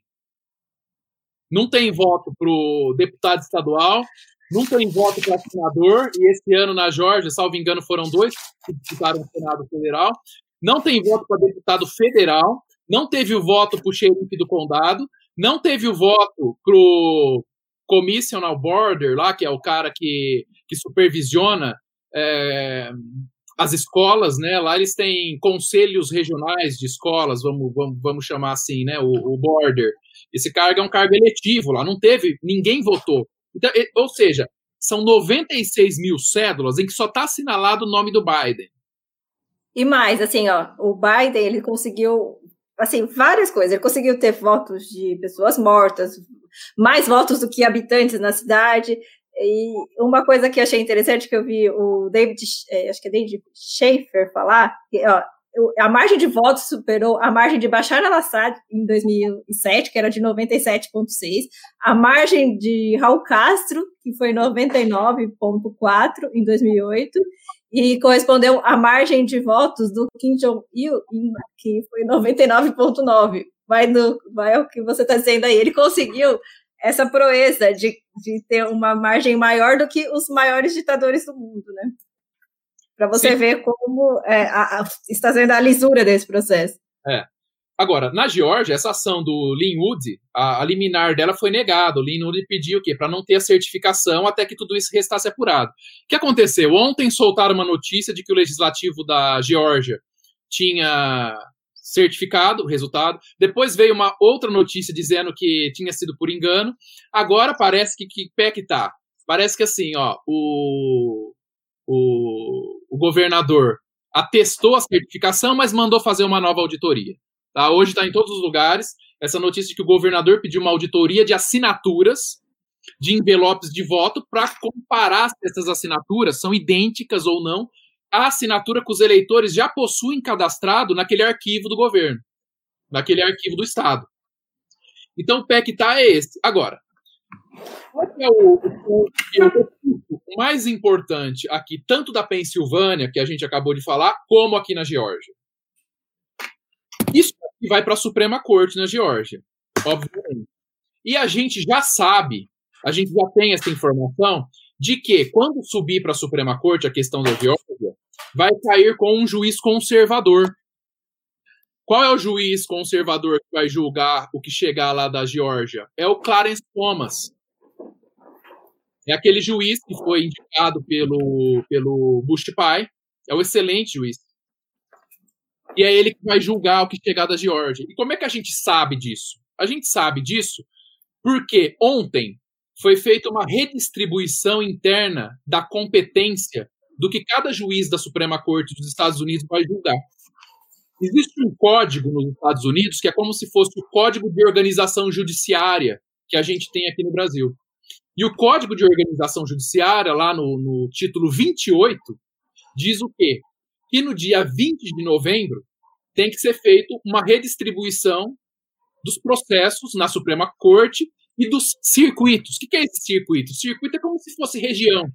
Região de fóruns, vamos chamar assim, para falar numa linguagem nossa, nacional aqui, a gente não fala assim, ó, ah, fórum da comarca tal, ou então quando é Justiça Federal, a gente fala assim, ó, ah, o Tribunal da Primeira Região, o Tribunal da Segunda Região. Por exemplo, aqui em São Paulo, São Paulo e Mato Grosso do Sul, na Justiça Federal, o tribunal é o TRF3, né? Nos Estados Unidos também tem essa questão de circuito, eles dividem as regiões onde estão localizados os fóruns, as cortes, né? E eles dividem por juízes. Essa divisão que a Suprema Corte fez ontem, existem vários critérios internos para que, que seja feita e que já foi feita e já foi concluída, o Trump se deu muito bem nessa divisão. Por que, que o Trump se deu muito bem? Porque Geórgia, Pensilvânia, Michigan e Wisconsin ficaram com juízes conservadores. Ficaram com juízes raiz, né? juiz que respeita a Constituição juiz originalista, juiz textualista. Então, nós estamos falando da Geórgia, quem vai julgar tudo que subir relativo à eleição referente à Geórgia é o Clarence Thomas, um, um excelente juiz, um, um, modelo de juiz. Quem vai julgar tudo da Pensilvânia é o Samuel Alito, que coincidentemente já deu aquela liminar que a gente acabou de falar a favor do Trump, para pelo menos separar os votos. Quem vai julgar tudo referente a Michigan é o Brett Kavanaugh, que foi indicado pelo Trump. E quem vai julgar tudo referente ao Wisconsin é a Amy Coney Barrett, que foi essa última juíza católica conservadora que o Trump nomeou. Tudo que chegar lá questionando as eleições em Wisconsin é ela que vai julgar. Só com relação ao Arizona é que ficou com um juiz esquerdista, com uma juíza progressista, que é a Helena Kagan, que ela foi nomeada pelo Obama.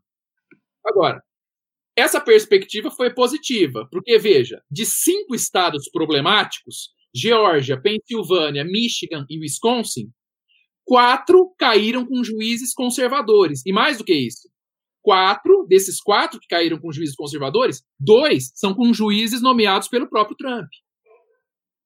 E somente um estado, que é o Arizona, caiu com a Helena Kagan, que foi uma juíza nomeada pelo Obama, que é progressista. E o problema do juiz progressista é que ele não aplica a Constituição. E aí a gente volta naquela questão do que, que que, que significa aplicar a Constituição? Bem, a Constituição dos Estados Unidos, ela fala expressamente, ela fala, ela fala de modo claro que a eleição tem que ocorrer na primeira terça-feira após a primeira segunda-feira de novembro.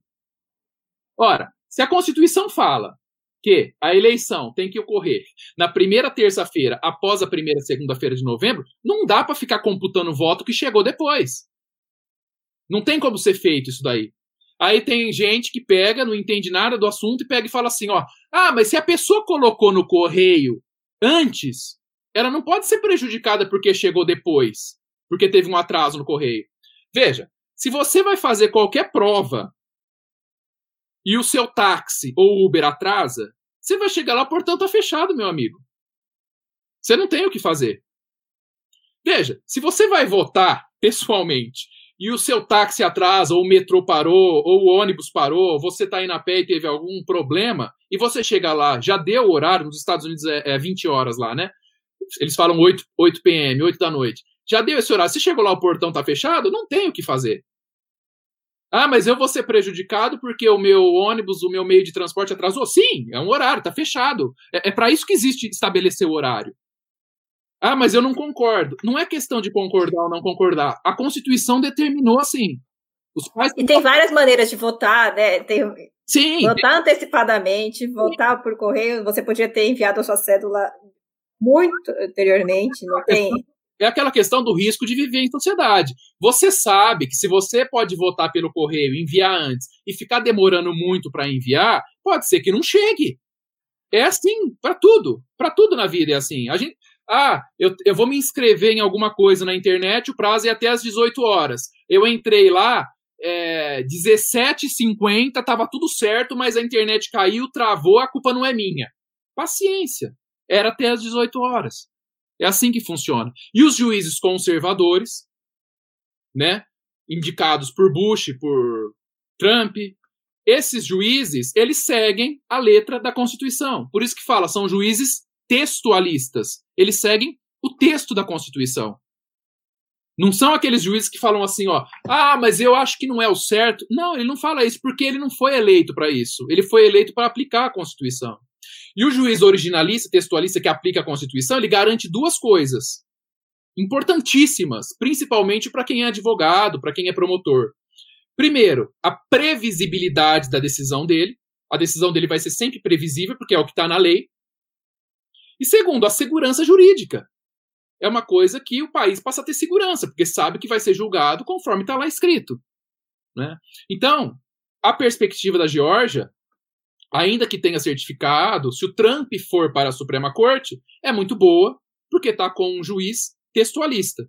Né? E na Geórgia, só para frisar aqui, os dois grandes problemas quais são? Além da questão da domínio. A domínio, a domínio atua em todos esses estados-chave, viu? Por isso que a gente nem fica repetindo a domínio. A domínio fez um estrago geral em todos os estados chaves, né? Mas além da domínio, o que aconteceu é que na Geórgia não permitiram observadores olharem, ou seja, é aquele fiscal que não pode entrar na sala. Né? O, o Trump falou isso várias vezes no Twitter. Isso não existe. Você tem um fiscal que lá nos Estados Unidos chamam de observador, ele não pode entrar na sala, mas o que, que é isso? E o segundo ponto é a questão da conferência das assinaturas dessas cédulas de ausentes conferir se a cédula que chegou lá com uma assinatura, se essa assinatura é igual à assinatura que está no registro para confronto pessoal.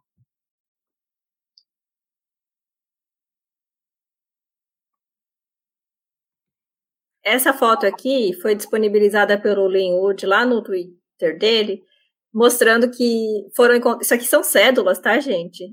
Dentro de um lixo, elas foram encontradas. Vou pegar aqui o nome da, da pessoa que na casa de quem, tá? É, foi encontrada na casa, na verdade, na casa não. Foram recolhidas no escritório eleitoral de Jean R. Miller Park. Por que que essas, por que que esses envelopes de votos ausentes estavam lá? Né? Isso também lá na Geórgia.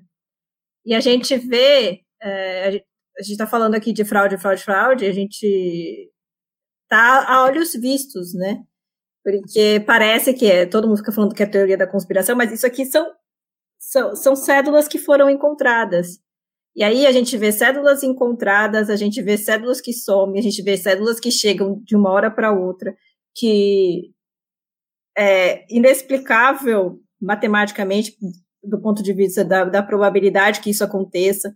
É, tem, e aí, ao mesmo tempo, um, um movimento para que as células que chegaram depois de um certo horário sejam contadas. Então, a gente, a gente, a gente não pode, a gente não pode fechar os olhos para isso tudo, a gente tem que avaliar tudo.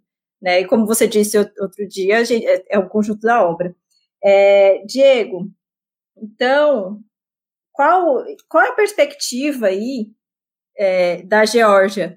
Porque me parece que foi algo positivo aí o, o governador a, finalmente fazer a, é, se inclinar pela, pela auditoria de uma forma mais, mais robusta, né? Porque ele estava era, era uma, uma para inglês ver, que o Lord Van não me, não me ouça, mas era algo para inglês ver até então, né? Então, você acha que essa perspectiva vai dar bons frutos? Não? O que você vê disso? Olha, o fato dele ter determinado que seja feito uma, uma auditoria, a palavra que ele usou, quando ele se referiu na entrevista dele, e que eu assisti, eu até anotei, foi o seguinte, ó, ele falou assim, ó, tem que ser feita uma auditoria de assinaturas de envelopes de voto para comparar se a assinatura desses envelopes está de acordo com a assinatura do registro que a pessoa possui. Agora, considerando o histórico desse, desse governador, que é, vamos dizer assim, aquela pessoa, se a gente for ver, por ser um republicano, é uma pessoa que está andando aos trancos e barrancos, né? Isso aí ele já tinha que ter visto há muito tempo. Então, é uma coisa positiva, isso que ele está fazendo? Sim. Isso é no âmbito legislativo né, aquilo que o, o Congresso estadual determina que seja feito, o governador concorda, vai lá os auditores e tudo mais. Agora, eu, isso pode dar certo? A gente torce para que, que dê certo, para que encontre mais votos. Mas o nosso ponto forte, na minha visão, aqui com relação à Geórgia, é justamente o fato de que o juiz da Suprema Corte que vai julgar a Geórgia é o Clarence Thomas. Então, hum. essa para mim, passa a ser a, a, melhor carta na manga. Né? Você sabe que você vai estar diante de um juiz extremamente sério. Né? Eu, eu ouso dizer, um dos juízes mais respeitados e em quem todo juiz deveria se inspirar, que está na Suprema Corte dos Estados Unidos hoje, um deles, se não for o único, vamos dizer assim, é o, é o Clarence Thomas. Tem outros conservadores, claro, tem outros que dão exemplos positivos, mas eu estou dizendo, com relação a toda a experiência né, dele, é um juiz que é um exemplo, é um modelo de juiz a ser seguido. Ah, vocês viram aí, né? Curiosamente, curiosamente, quando ele foi para a sabatina no Senado, quando o Bush pai indicou o Clarence Thomas, era justamente Joe Biden que estava na comissão fazendo essa sabatina. E aí até tem um vídeo que circulou bastante aí, aonde ele pega e, e fala que, olha, eu nunca fui tão humilhado como estou sendo aqui. Então, assim, ele conhece esse pessoal, ele conhece a esquerda americana de longe. Né? Assim como o Rudolf Giuliani pegou, por ter sido prefeito de Nova York, por ter sido procurador antes, e pegou e falou: Eu conheço o cheiro do crime de longe. Né? Então a perspectiva da, da Geórgia eu vejo como boa quando bater na Suprema Corte. Então a gente tem aí uma, uma boa perspectiva, né? Que é, é. um estado que inicialmente a gente já estava dando como certo para o Trump, né? Então foi foi uma uma algo negativo, né? Foi uma surpresa negativa. Eu é... para responder a pergunta da Esther aqui. A Esther está perguntando o que significa voto de ausentes, né? Voto de ausente ocorre quando uma pessoa, prevendo que ela não vai poder comparecer no dia da eleição para votar, ela encaminha um pedido para que a cédula seja remetida para casa dela. Aí ela assinala a cédula e devolve a cédula pelo correio. Isso que é o voto de ausente. Então, dito de outro modo, voto de ausente é o voto da pessoa que prevê que no dia da eleição não poderá estar presente. Como ela prevê que no dia da eleição ela não poderá estar presente, ela encaminha um pedido por e-mail. Em alguns estados, não precisa ser por e-mail. Em alguns estados, basta você estacionar o carro lá do lado do correio da cidade, por exemplo, do office, tem um lugarzinho lá em que você preenche e, e eles vão mandar a cédula para sua casa. Você recebe a cédula, preenche e manda. O grande problema disso é que vários estados democratas, quando foi chegando em cima da hora da eleição, aprovaram lei a toque de caixa, mandando cédula de ausente para todo mundo, mesmo para quem não tinha pedido. E aí foi um terreno muito fértil para fraude. É esse que foi o problema. Então, o que aconteceu em muitos estados? Ó, tem, é muito comum nos Estados Unidos, por exemplo, uma casa em que mora uma família de imigrantes. Uma família de imigrantes.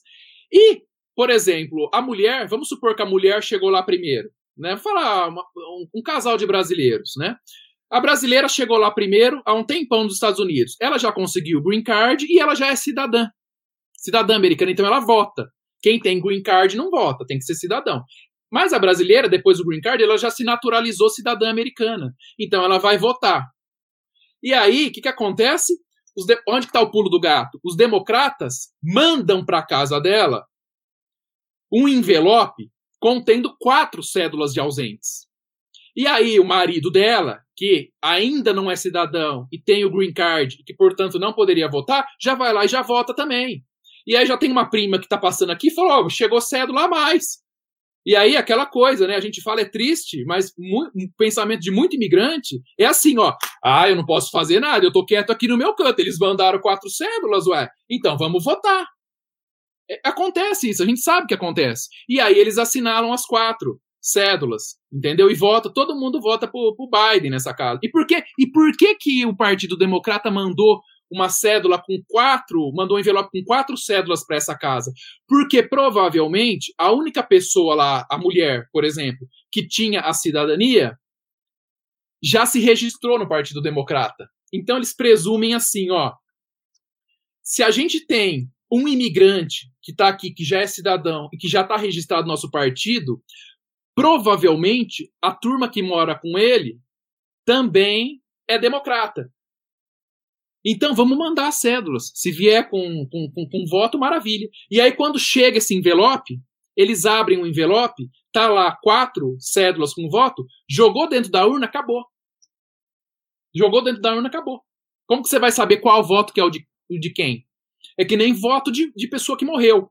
Você tem lá comprovado, por exemplo, que em um determinado estado, ó, tô vendo aqui, por exemplo, em Wisconsin, Wisconsin, tá comprovado, isso é, é inconteste, que 14 mil, 14 mil votos são de pessoas mortas em Wisconsin. Agora, como é que você vai fazer aquilo que eles chamam de cadeia da custódia da prova, o link? Como é que você vai achar lá dentro da urna quais cédulas que teriam sido depositadas em nome desses 14 mil mortos? É esse que é o problema. E aí depois a gente pode falar um pouquinho disso, a questão da prova, né? Uh, Magda, eu soube que eles eliminaram as cédulas de ausentes e uma pessoa qualquer voltou no lugar dele. Nossa, isso aconteceu muito. Muito, muito, muito, muito, muito. E aconteceu também de pegarem cédulas, abrir e mudar o voto. Né? A gente chegou a ver antes da eleição, várias cédulas foram encontradas é, já com voto em Donald Trump numa vala em, na Pensilvânia depois em Wisconsin também. O negócio foi, foi generalizado, foi uma fraude sistêmica, né? A gente até brinca e fala assim, ó, o Trump percorrendo o país inteiro, chegando a fazer cinco rallies, cinco comícios em um único dia, adotando a estratégia de fazer o comício no, nos aeroportos, porque aí estaciona o Air Force One, que é o avião do, do, do presidente, ele estaciona, ele anda dez passos e já está ali no palco, faz o discurso, dá 10 passos para trás, pega o avião e vai para outro estado. Ele, ele, ele otimizou, não, não, teve que pegar trânsito, não teve que fazer toda aquela segurança pelas ruas e avenidas da cidade, não. Fazia de aeroporto em aeroporto. E o Biden não dava as caras. O Biden. Escondido no porão. Os pouquíssimos é, rallies, comícios que o Biden fez, tinha meia dúzia de gato pingado e olhe lá. O Biden encerrava a agenda dele meio-dia. Né? E aí a gente fala assim: ah, por que isso? Porque ele já estava contando com uma estratégia pós-eleitoral. Que é isso com o Rudy Giuliani, que é isso com a Sidney Powell e toda a equipe de advogados do Trump, que são muito respeitados, estão falando desde o início. E eles estão falando que eles têm como comprovar tudo isso. Né?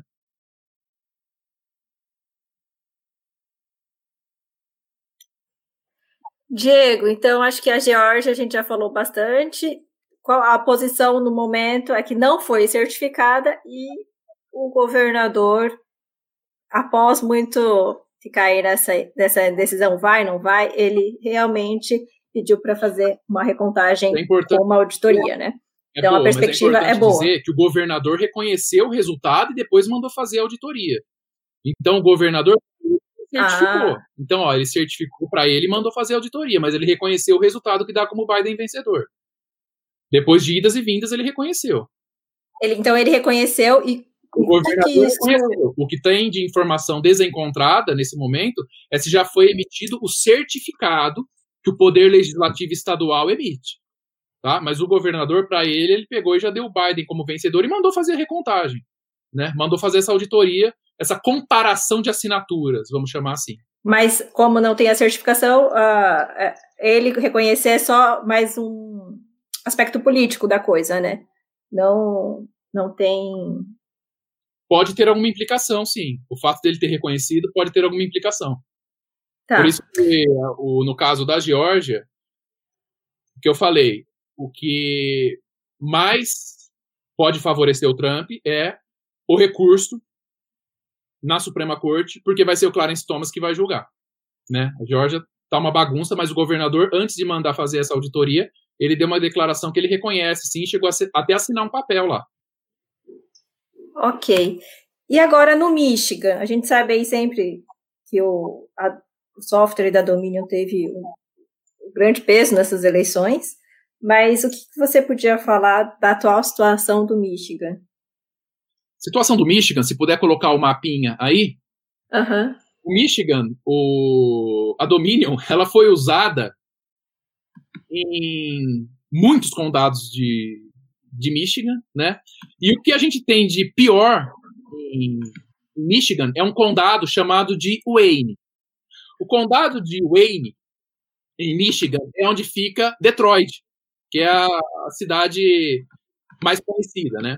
E nessa cidade de Detroit, a fraude parece ser tão grande que a equipe de advogados do Trump eles têm 234 páginas de pessoas que estão testemunhando fraudes maciças, né? A própria porta-voz da Casa Branca lá, a, ela pegou e mostrou isso, chegou a mostrar isso ao vivo numa entrevista com a Fox, testemunhos juramentados de pessoas falando horrores, né? E aí, o, nesse condado de Wayne, que teve uma reviravolta essa semana, que é, que é importante a gente mencionar, aqui a gente está vendo Michigan, ali em cima, né? MI, que é onde fica Detroit, que é o condado de Wayne, é o condado onde está ali Detroit, que é onde a, co a coisa está ficando mais complicada, né? Esse condado de Wayne, aí, que perto de Detroit, em Michigan, o que, que acontece? O conselho eleitoral, por ter identificado que o número de pessoas que votaram era infinitamente maior o número de eleitores, pegou e se recusou a certificar. Eles se recusaram a assinar. E aí, dois republicanos que se recusaram a assinar começaram a ser ameaçados. Até circulou um vídeo aí que, numa reunião pelo Zoom, tinha um democrata ameaçando essa republicana, ameaçando a família dela e tal. Antifas chegaram a ameaçar esses republicanos que não aceitaram certificar o resultado. E veja, gente, esses dois republicanos do Conselho Eleitoral do Condado de Wayne, em Michigan, eles não quiseram certificar porque a fraude estava era possível ver a fraude a olho nu, como se diz, né? Repito, o número de pessoas que votaram, o número de votos era muito, muito, muito superior ao número de pessoas registradas para votar. Era muito superior ao número de eleitores, né? E aí, o que, que aconteceu? Eles se recusaram, a imprensa divulgou, olha só, a imprensa divulgou o nome deles, endereço deles, eles começaram a ser ameaçados por antifas, e como esse vídeo que circulou bastante essa semana mostrou, eles foram ameaçados, inclusive por uma pessoa que tem um cargo bom até dentro do Partido Democrata. Depois que isso veio à tona, Donald Trump ligou para eles. Tá? Existem informações de pessoas seríssimas que confirmam isso. Diga, o Donald Trump ligou para eles e falou assim: façam o que é certo, que nós vamos dar todo o respaldo para vocês, inclusive em termos de segurança, para vocês e para a família de vocês. E aí, depois dessa ligação, que muita gente séria fala que foi o Trump mesmo que fez, esses dois voltaram atrás e falaram: não, é, o que é certo é certo e a gente vai pegar e não vai não vai certificar. Aí a palavra técnica que usa é o seguinte: eles voltaram atrás e rescindiram a certificação que eles haviam feito até então. Né? Então, o condado de Wayne lá, a coisa está meio incerta ainda. Então, ó, olha a reviravolta.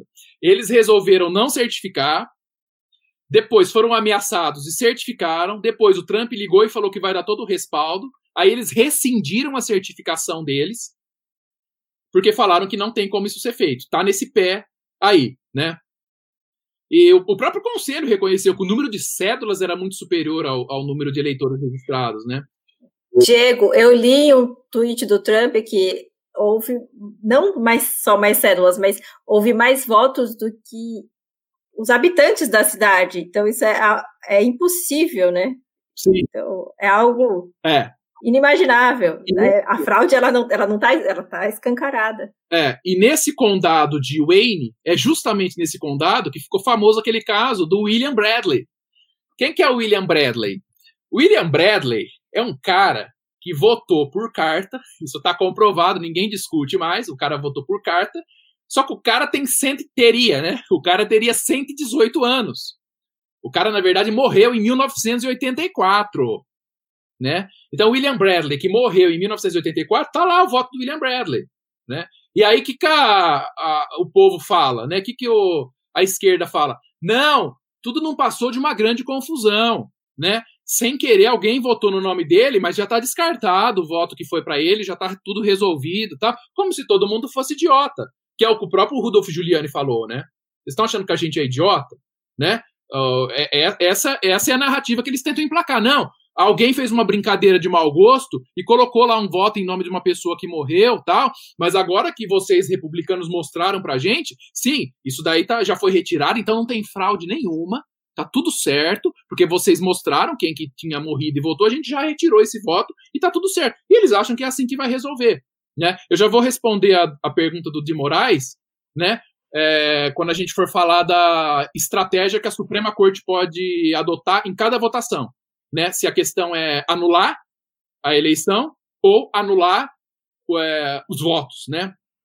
O Guilherme está falando também. Bom, Michigan é Diego, é, é, não sei se você ficou sabendo, mas parece que a pessoa que seria responsável por certificar a eleição lá no Michigan, ela tem postagens é, se referindo ao, ao Trump, aos apoiadores do Trump, na verdade, como nazistas. Sim. Você chegou a ver isso? Então, Sim. são várias são várias coisas que a gente tem que levar em consideração, né? Sim, e não só em Michigan também. Tem outros estados em que eles fizeram isso, eles apagaram os postes, mas toda a equipe legal, encabeçada pelo Rudolf Giuliani, eles têm print de tudo. Eles têm print de tudo isso. Então, Bom, acho que o, no Michigan, você tem alguma coisa mais para falar sobre Michigan? Michigan é isso, ó. Vamos ficar de olho no condado de Wayne, que foi onde aconteceu tudo isso, tá? Que é ali onde fica Detroit. Ok. E no Wisconsin? O Wisconsin, a questão atualmente, o Biden, de acordo com a contagem fraudulenta deles, o Biden está liderando com 21 mil votos, né? O que eles falam que tem também em Wisconsin é aquilo que eles chamam que a gente estava falando também de, de, de, do condado de Wayne, é o que chama de overvote. Overvote, na verdade, é um número de votos muito maior também do que o número de eleitores registrados. Né? E aí, por conta disso, os republicanos ainda não fizeram o, o registro, né? não, não registraram nada. O Trump pediu recontagem nos dois maiores condados de Wisconsin, que é o condado de Dane e o condado de Milwaukee. Né? É, depois, isso foi estendido para todo o estado. Então, atualmente, o Trump conseguiu, via legislativo, que todo o estado de Wisconsin faça uma recontagem. E aí, o que é interessante é o seguinte: os democratas logo entraram com um pedido para que a recontagem fosse automática. Que a, gente volta naquilo que ele está falando, né? Como diz o Juliano, eles acham que a gente é idiota. Porque quando o Trump conseguiu essa recontagem em Wisconsin, os democratas queriam que a própria máquina da Dominion fizesse essa recontagem. Olha o tamanho do, do, do, da, da, cara de pau, né? E aí a campanha do Trump foi lá, apresentou um recurso, e o estado de Wisconsin falou: não, é, a recontagem vai ser feita de modo manual, cédula por cédula. Então, Wisconsin está sendo feito essa contagem, está tá, tá nesse pé, né? Voto a voto. Wisconsin, Rodolfo Giuliani falou que tem como provar que tem votos de 14 mil mortos, né? E lembrando também o seguinte, aí em Wisconsin também teve aquela paradinha, né? No meio da noite. No meio da madrugada, da, do dia de votação do dia 3 para o dia 4, o Trump estava liderando.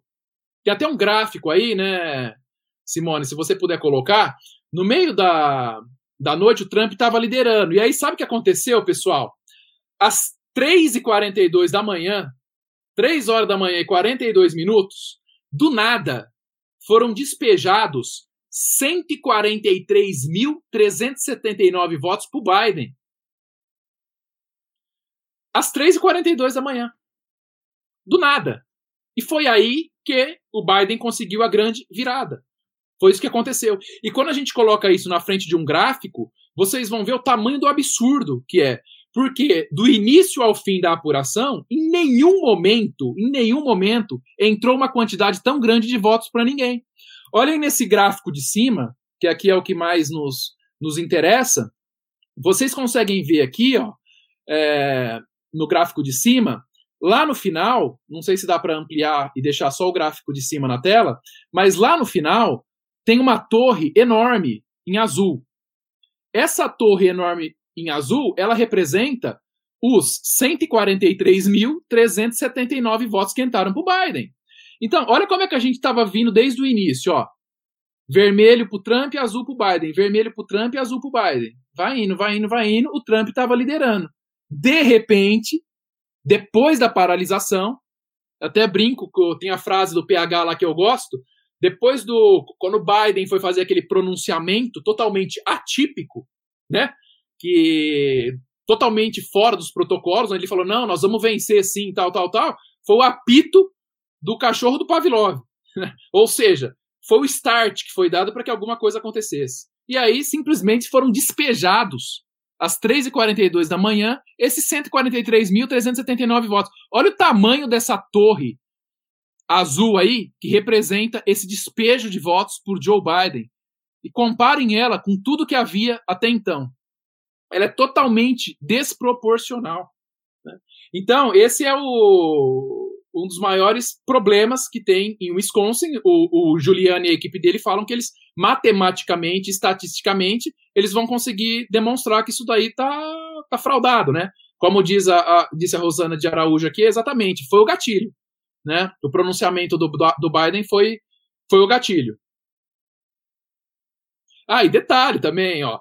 Quando Trump pediu essa recontagem em Wisconsin, a comissão eleitoral, que era majoritariamente encabeçada por democratas, analisou a petição da campanha dos advogados do Trump, viu os pontos em que eles alegavam irregularidades e tentou modificar o manual de recontagem dos votos para impedir que a recontagem fosse feita nos moldes em que a campanha pedia. E aí tentaram fazer uma reunião de emergência, teve também um monte de reviravolta, e até o momento, até o momento eles não conseguiram impedir que a recontagem seja feita como o Trump quer que seja feita. As cédulas de votos presenciais ficam separadas das postais ou misturam tudo? Pergunta do Marcos Souza. Depende, mais do que depender do estado, depende do condado. Em cada condado isso é feito de um jeito. Então, dentro de um mesmo estado, existe uma variação. Algumas ficam juntas, outras ficam separadas, né? Veja, tanto é que lá na Pensilvânia, a liminar que veio da Suprema Corte foi para separar os votos que chegaram após o dia 3. Por quê? São os votos que chegam chegavam pelo correio, né? Separados dos votos dos votos presenciais que chegaram antes, né? Então, depende do estado, depende do condado. De, de Wisconsin, esses são os, os pontos principais. Diego, agora a gente vai para o Arizona.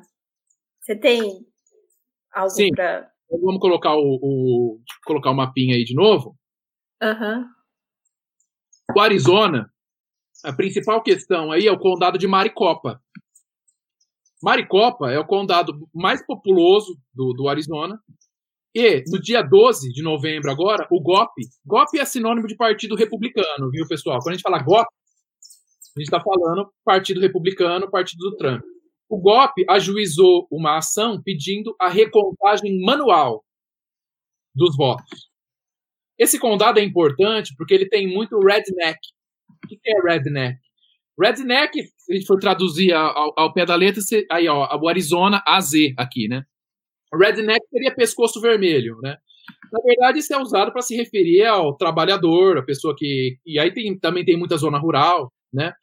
É, é o, o, o, trabalhador raiz, vamos dizer assim, né? É a grande massa da população.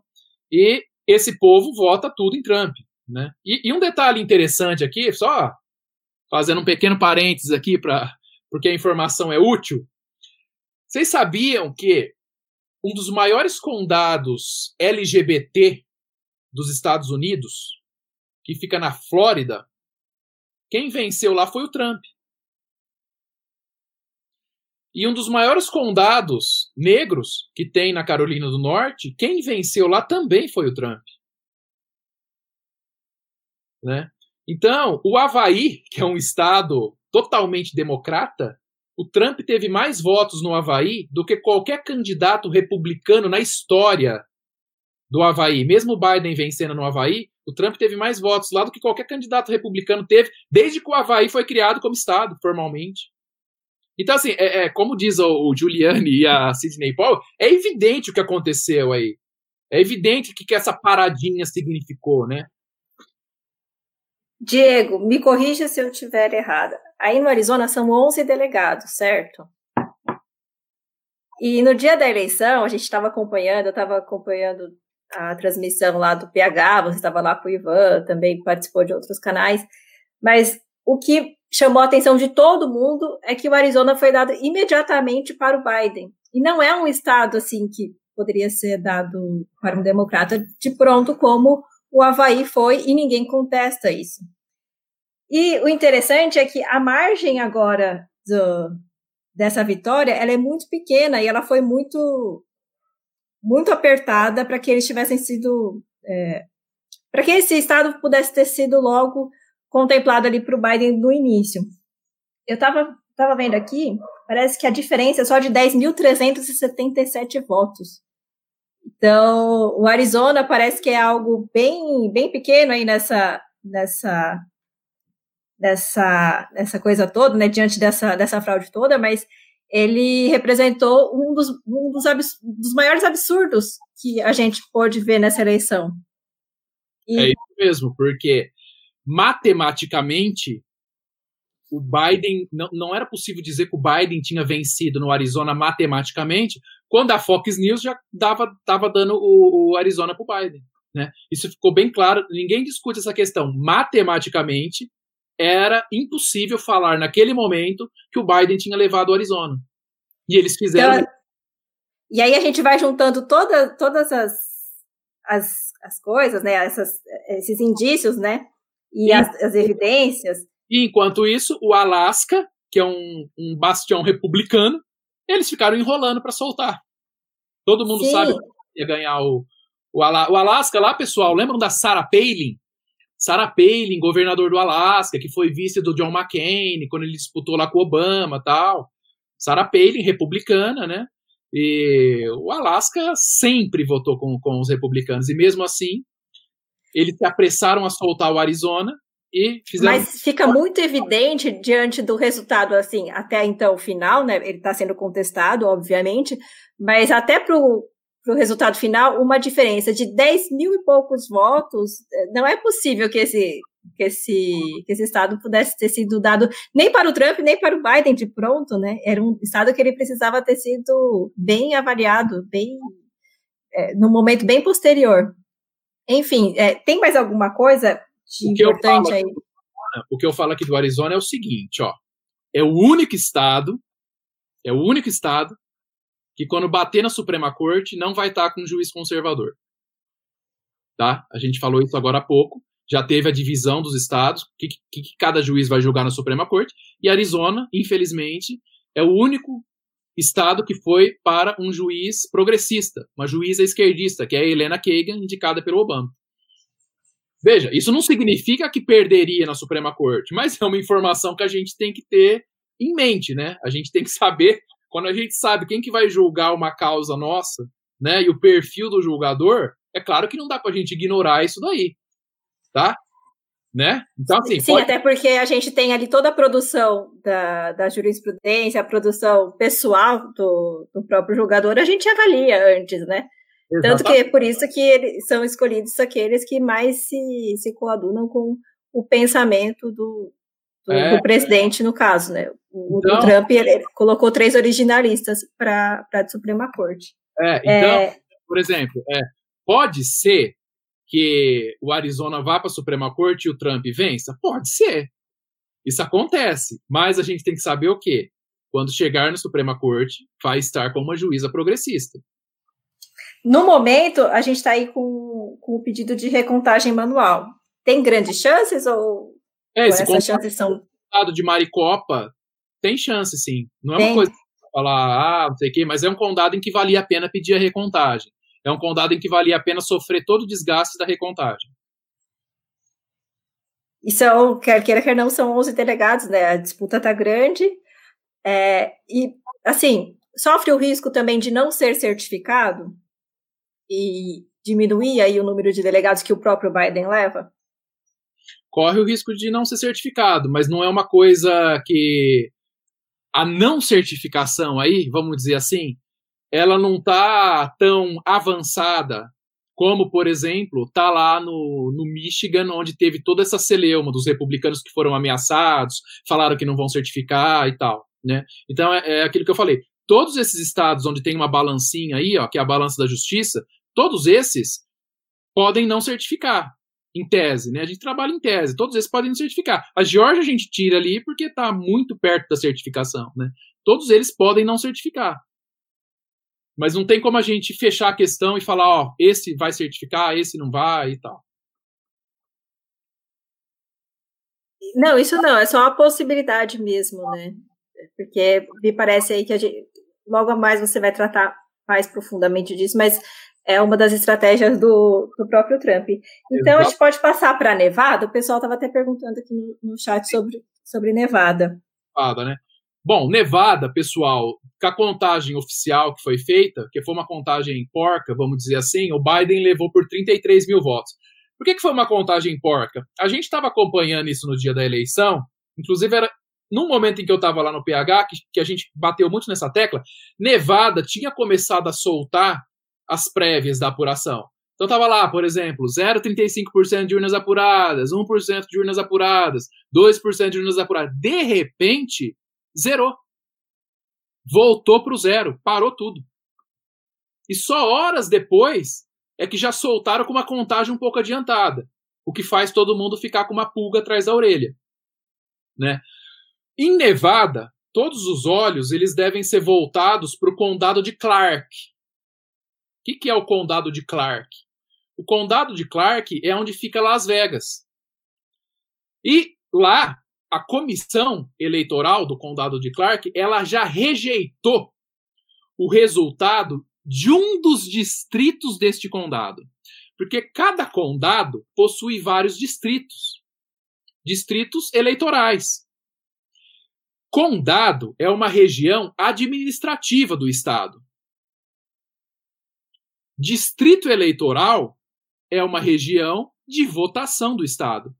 Então, um condado pode abranger mais de uma zona eleitoral, mais de um distrito eleitoral, que é o que acontece aqui. Esse condado de Clark, ele possui várias zonas eleitorais, vários distritos eleitorais. Um desses distritos é o distrito C. No distrito C, que equivale a um sexto do condado de Clark, o condado de Clark tem seis distritos eleitorais. O distrito C é um deles. Então ele representa 1%, um, um sexto do condado de Clark. A comissão eleitoral rejeitou um resultado para um cargo lá local, cargo de comissário de alguma coisa. Nessa votação, um democrata ganhou do republicano por 10 votos.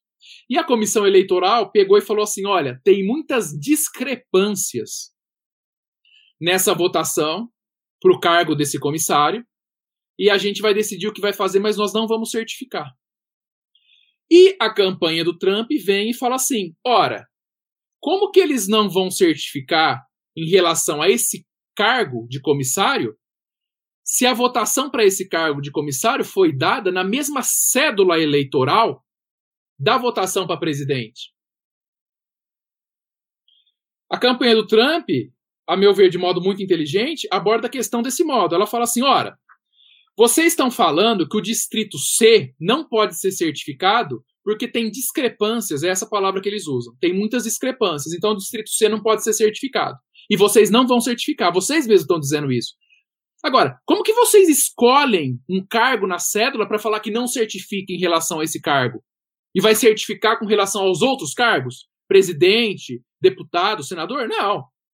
Ou tem uma discrepância na cédula inteira, ou não tem discrepância. Não dá para você pegar e falar que a discrepância reside em uma parte da cédula eleitoral. Essa é a tese da, da campanha do Trump. Esse distrito C, que é um dos seis distritos do condado de Clark, ele certificou para os demais cargos já. E só não certificou para esse. Né? E aí eles estão pensando, está tendo um debate. Ontem à noite, inclusive, teve uma reunião lá para tratar sobre isso, e eles estão tentando fazer uma nova eleição, exclusivamente com relação a esse cargo. A esse cargo de comissário, um comissário local, uma função local que eles têm lá nos Estados Unidos, que lá é, também é por eleição. E a campanha do Trump vai bater nessa tecla, já está batendo nessa tecla. Em Nevada também nós tivemos Dominion, né, a rodo. Tivemos também a questão de 6 mil votos, 6 mil votos de mortos, segundo os dados divulgados pela Sidney Powell e pelo Rodolfo Giuliani.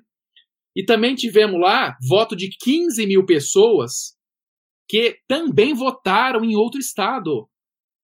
Olha o tamanho do problema.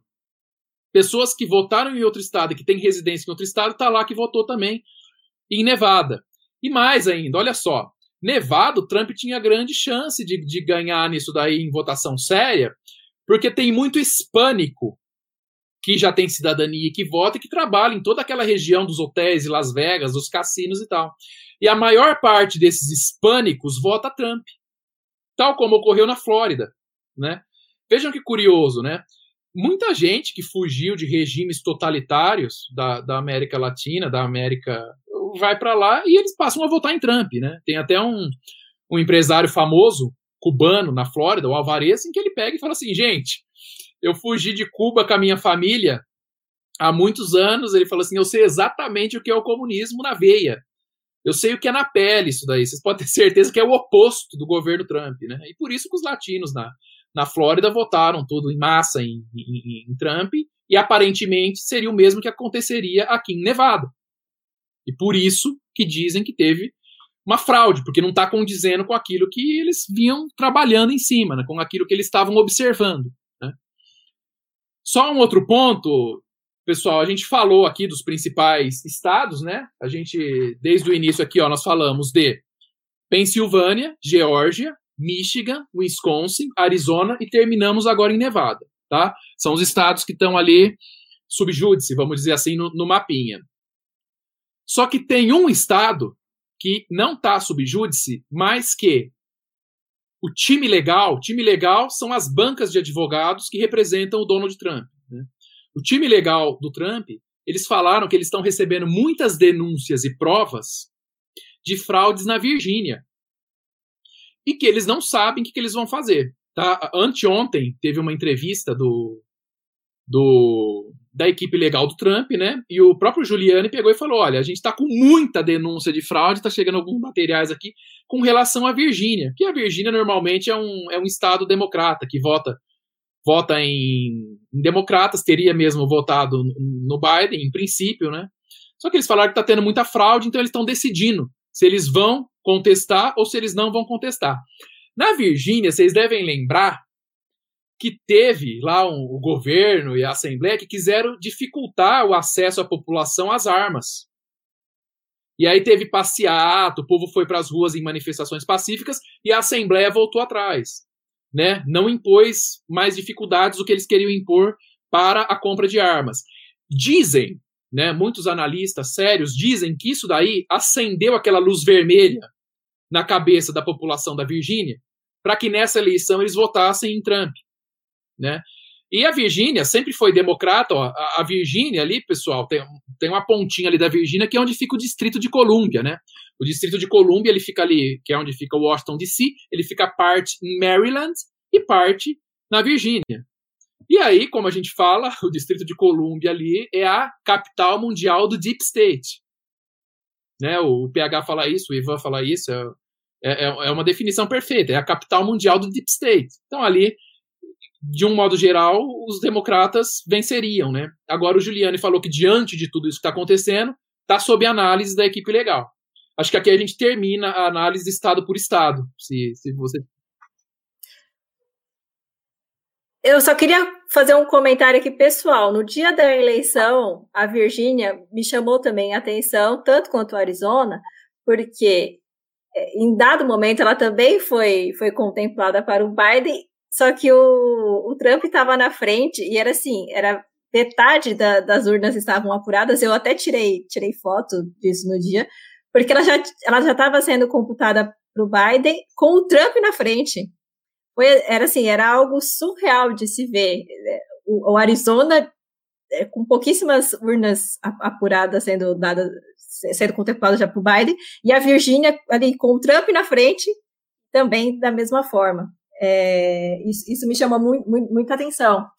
Justamente por, também por causa disso que você falou. A gente acompanhou aqui nesse ano o caso da, dessa, dessa investida aí da, da, da, segunda emenda e que eles, eles, eles saíram às ruas. Então, a gente, a gente via ali um, um sentimento forte de que queriam é, permanecer com esse direito. E os democratas, eles vão totalmente ao oposto disso, né? Então, Diego, é, Vou responder aqui, tá perguntando, né, se arriscaria um percentual para reverter para o Trump. Na verdade, por que, que esse percentual é difícil? Porque nem todas as fraudes que foram detectadas vão conseguir ser comprovadas em juízo. Então, o que a gente sabe é que a campanha do Trump vai tentar demonstrar uma fraude eleitoral sistêmica, e a gente já está quase chegando lá para falar quais seriam as soluções possíveis. Mas o percentual é muito difícil. Quando a gente sabe a, a, questão do domínio, quando a gente sabe a questão de que os mortos votaram, quando a gente sabe a questão de pessoas com voto por carta, o voto sendo virado, sendo falsificado, isso é uma, vamos falar aqui num, num português claro, né, sem tecnicismo, isso é uma prova política e que deve ser usada também como retórica, inclusive para barrar, para barrar a narrativa falsa da esquerda, inclusive para se contrapor a essa narrativa. Agora, juridicamente, aí a questão assume outros ares, aí a prova passa a ser um pouco mais difícil. Então, neste exato momento, o que a gente sabe é que o Giuliani garante que a Filadélfia e Michigan ele conseguiria virar com folga.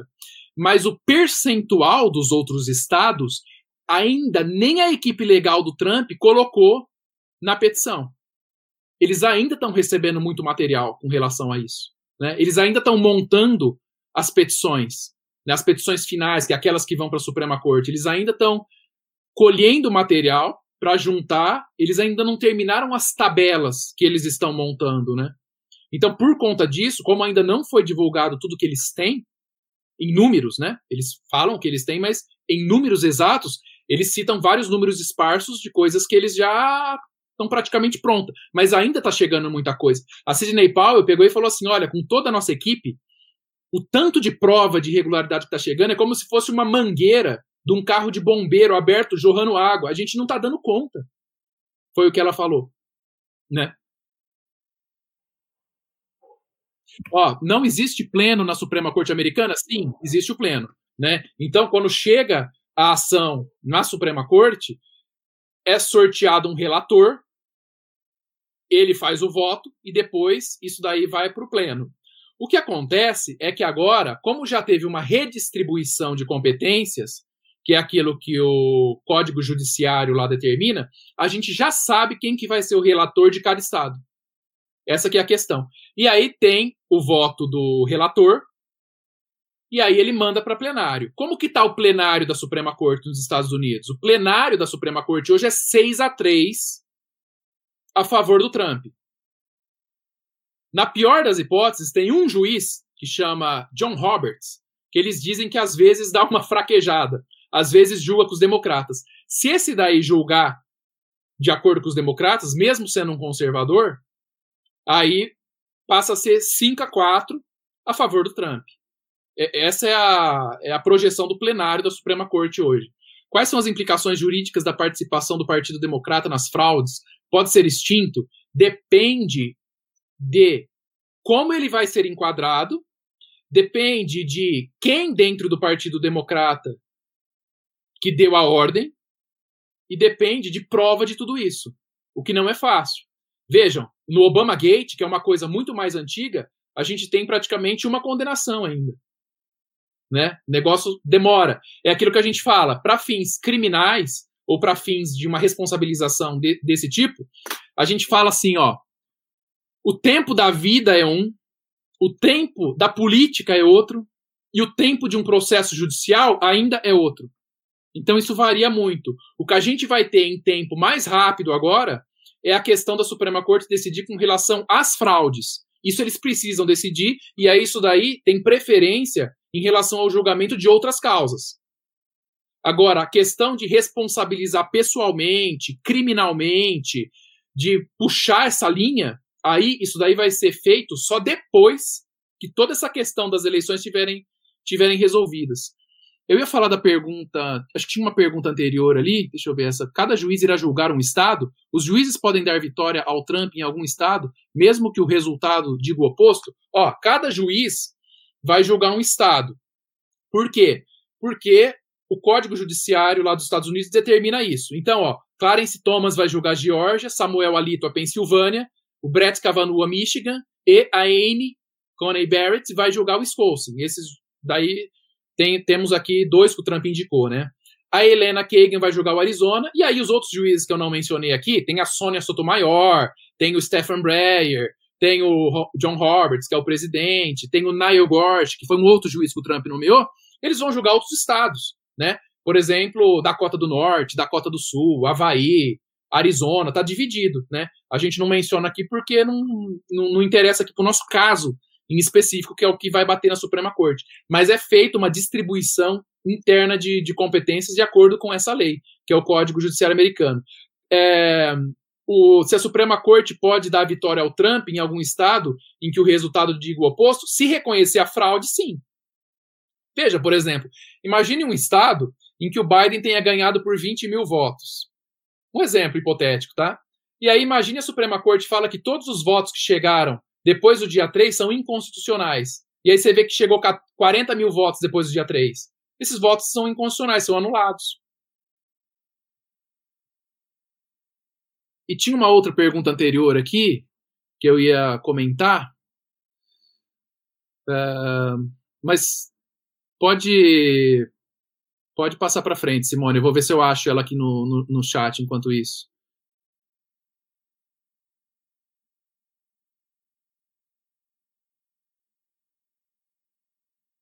Simone? Desculpa.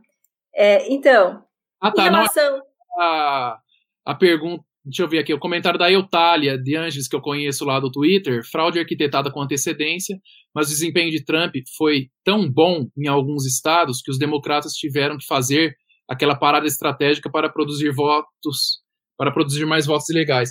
Olha que interessante isso daqui, ó. É... Bom, é, só respondendo rapidinho essa aqui, não tem data para julgamento ainda, até porque as ações não foram protocolizadas na Suprema Corte ainda. Elas tá? não foram, mas a Sidney Powell já disse que em duas semanas aí ela prevê que vai ter uma resposta, né? Prevê que vai ter uma resposta, mas não tem data para ser julgado, porque a data vai ser marcada depois que a ação for distribuída, protocolizada para esse relator. E aí é esse relator que marca a data do julgamento. Falando aqui do, da Eutália, a Sidney Powell pegou e falou uma coisa muito interessante. Ela pegou e falou assim: olha, a gente só está descobrindo toda essa fraude, a gente só está recebendo todos esses elementos, a gente só está conseguindo todas essas provas porque o Trump ganhou de lavada. E aí, para fraudar, eles precisaram produzir tanta coisa, jogar tanto voto, eles precisaram fazer um negócio tão astronômico que foi aí que ficou na cara. A Sidney Powell fala exatamente isso. Ela fala, o, o Trump estava ganhando de lavada, então, porque assim, se tá, imagina assim, ó, se tá 51 a 49 e tal, é mais fácil de se virar. Você precisa de pouquíssima coisa para você virar. Imagine um quadro com 55% versus 45% do outro lado. Tá? Com 6 mil votos, você tchum, você vira. Agora, a Sidney Powell pegou e falou assim: a diferença estava tão grande, mas estava tão grande, que o que eles tiveram que injetar de votos irregulares Aí ficou visível, porque foi um negócio, foi uma carga monstruosa de irregularidade para conseguir virar. Tamanha era a margem que o Trump estava na frente do Biden. Diego, acho que a gente pode começar a falar agora da estratégia, né? Depois de tudo, né, essa etapa final aqui, a gente já até a semana passada já trouxe, falou sobre as, as três direções do, do Trump, mas se você puder retomar isso, e diante de tudo que a gente falou hoje, de tudo da, da sua análise aqui, é, e do que o próprio Bruno trouxe para a gente, como é que você vê é, na atual situação essa se está funcionando, é, como como vai avançar e se aí a gente vai ter uma resposta positiva. Se você quiser começar falando é, do, dessas três direções, como você vê? Acho que tem muita gente aqui nova também no canal. A estratégia legal da campanha do Trump e dos seus advogados, ela se concentra em três pilares. Eles trabalham em três frentes. A primeira frente é a questão legislativa. Como é o poder legislativo de cada estado que certifica a eleição naquele estado, que certifica quem ganhou, eles trabalham junto aos legisladores estaduais para pedir recontagem, para pedir auditoria e para pedir que eles não certifiquem nos estados em que existem irregularidades. Então, olha que interessante, eu vou pedir para Simone colocar o mapa do país inteiro, que vai ficar fácil de entender essa estratégia legislativa. Eu vou dar um exemplo, pessoal, que é um exemplo geral, tá? Não significa que ele possa ocorrer inteiro, mas eu vou dar um exemplo geral para facilitar a compreensão. É, esse mapa, quando a gente tiver a visão geral dele, o que, que a gente percebe? Vou, aí, tá ótimo assim. Olha só. Nesses estados em que está subjúdice, se esses estados não certificarem o resultado, o Trump leva porque aí ele passa a ter 232 delegados e o Biden 227 delegados. Uma coisa que a gente ainda vai falar hoje é o seguinte: o pessoal fala assim, ah, mas não precisa de 270 delegados? Não são necessários 270 delegados para vencer a eleição? Depende. São necessários 270 só se o quadro do colégio eleitoral tiver cheio, tiver composto. Então, se o colégio eleitoral tiver com os seus 538 delegados, aí sim são necessários 270 delegados. Porque 270 significa metade mais um de 538. Agora, se esses estados que estão subjúdice aí, imaginem que todos esses estados, não estou falando que isso vai acontecer, eu estou fazendo um exercício de raciocínio aqui para a gente ter uma visão panorâmica da estratégia da campanha do Trump. Se esses estados que estão marcados aqui com a balancinha, se o legislativo deles não certificarem quem venceu, porque falam que teve fraude, ou então se tiver uma ordem da Suprema Corte falando que teve fraude, não dá para certificar, aí esses estados eles não vão mandar os delegados dele para o colégio eleitoral. E se esses estados não mandarem os delegados dele deles para o colégio eleitoral, o colégio eleitoral não vai estar tá completo com os 538 delegados. Vai ter menos delegados. E aí como que se resolve? Resolve que vence quem conseguiu o voto da maioria dos delegados presentes. Essa que é a questão. Então, olha uma das estratégias. Ó. Uma das estratégias é que nenhum desses estados que estão com a balancinha certifique. Se nenhum desses estados certificarem, a gente vai ter exatamente esse número que está ali em cima. 232 para o Trump, 227 para o Biden. O Trump, o Trump leva. Desse jeito. Ah, mas vai acontecer isso? É difícil que aconteça exatamente como está aqui, porque a Geórgia, por exemplo, já está dando sinais de que provavelmente já vai certificar logo. Mas só para vocês entenderem o raciocínio. Agora, imaginem só a seguinte questão. Ó, por exemplo, a Georgia certifica para o Biden, o Trump reverte na, na, na, Pensilvânia, ganha em mais um outro estado e o outro não, não, não certifica. Dá para o Trump também, né? Teve um, um, colega que até escreveu lá no Twitter ontem, num, num, ele fez uma pergunta, ele pegou e falou assim, ó, ah, por Trump, o ideal seria cinco dos seis estados que estão sob júdice não certificarem. Ou, ou o Trump reverter em dois grandes estados, por exemplo, Pensilvânia e algum outro, e aí dois ou três não certificarem. Se isso acontecer, o número de delegados que vai estar lá no colégio consegue, pela maioria do total, dar a vitória para o Trump. Então, veja, não é porque não vai ter 270 votos que vai lá para a Câmara dos Deputados Federal decidir. Não. Essa contingência, isso é outra história. Isso vai se ninguém conseguir a maioria. E é a maioria de quem? Vai, a maioria vai ser sempre 270, que é metade mais um dos 538. Vai ser 270 se tiver os 538 lá. Agora, o Estado que não certificar, ele não manda delegado dele para o colégio. Então aí o número de delegados no colégio reduz.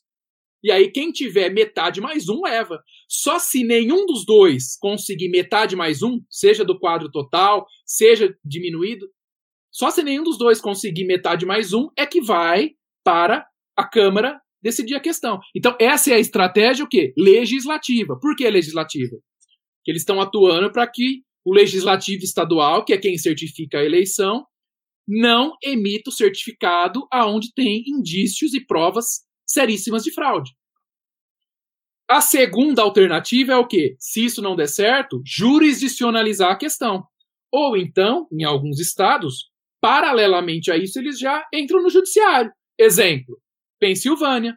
Já tem uma ação lá na Suprema Corte, onde o Trump está vitorioso, que o, juiz Samuel Alito falou para não computar os votos, falou para deixar separado, por enquanto deixa separado, ainda que compute, deixa separado os votos que chegaram depois do dia da eleição. Porque depois, no mérito, eles podem decidir excluir isso. E, na Pensilvânia, ou seja, já tem ação na Suprema Corte, já teve aquela ação estadual, no nível estadual que a gente falou. E também, na Pensilvânia, o, a Câmara mandou fazer uma auditoria lá, ontem, parece. Ou seja, a campanha está conseguindo atuar no, nesses dois âmbitos, na justiça e no poder legislativo, para impedir que seja certificado uma eleição que tem indícios de fraude, porque aí aquele estado não manda delegados, né? E a terceira possibilidade é o âmbito criminal, né? A Fox Business pegou e falou que eles têm uma fonte altamente confiável que diz que o FBI está investigando já o resultado das eleições, é, outras pessoas fazendo denúncias no âmbito criminal, né? Então, quais são os três pilares que a, que a equipe jurídica do Trump trabalha? Primeiro, junto às assembleias legislativas para que eles não certifiquem os votos, o resultado em estados problemáticos. Número dois, processo judicial, para tentar eliminar a votação que teve fraude. E número três, âmbito criminal, né? Que aí é mais difícil no âmbito criminal. E aí o de Moraes tinha perguntado, né? Se eu não estou enganado, acho que foi ele, vai anular, não anula? Aí não tem como saber o que vai fazer, porque a Suprema Corte pode tomar duas opções. A Suprema Corte ela pode falar assim, ó, ah, a Constituição ela estabelece que a eleição ela é na primeira terça-feira após a primeira segunda-feira de novembro. Ora, se a Constituição falar isso, qualquer voto que chegar depois dessa data é inconstitucional. Então não vale. Então a primeira opção que a Suprema Corte poderia adotar é o quê? Ela pegar e falar que votos que chegaram depois do dia 3 de novembro não podem ser computados. Além de pegar e falar o quê? Ah, é, votos fraudulentos que foram comprovados não podem ser computados e etc e tal. Né?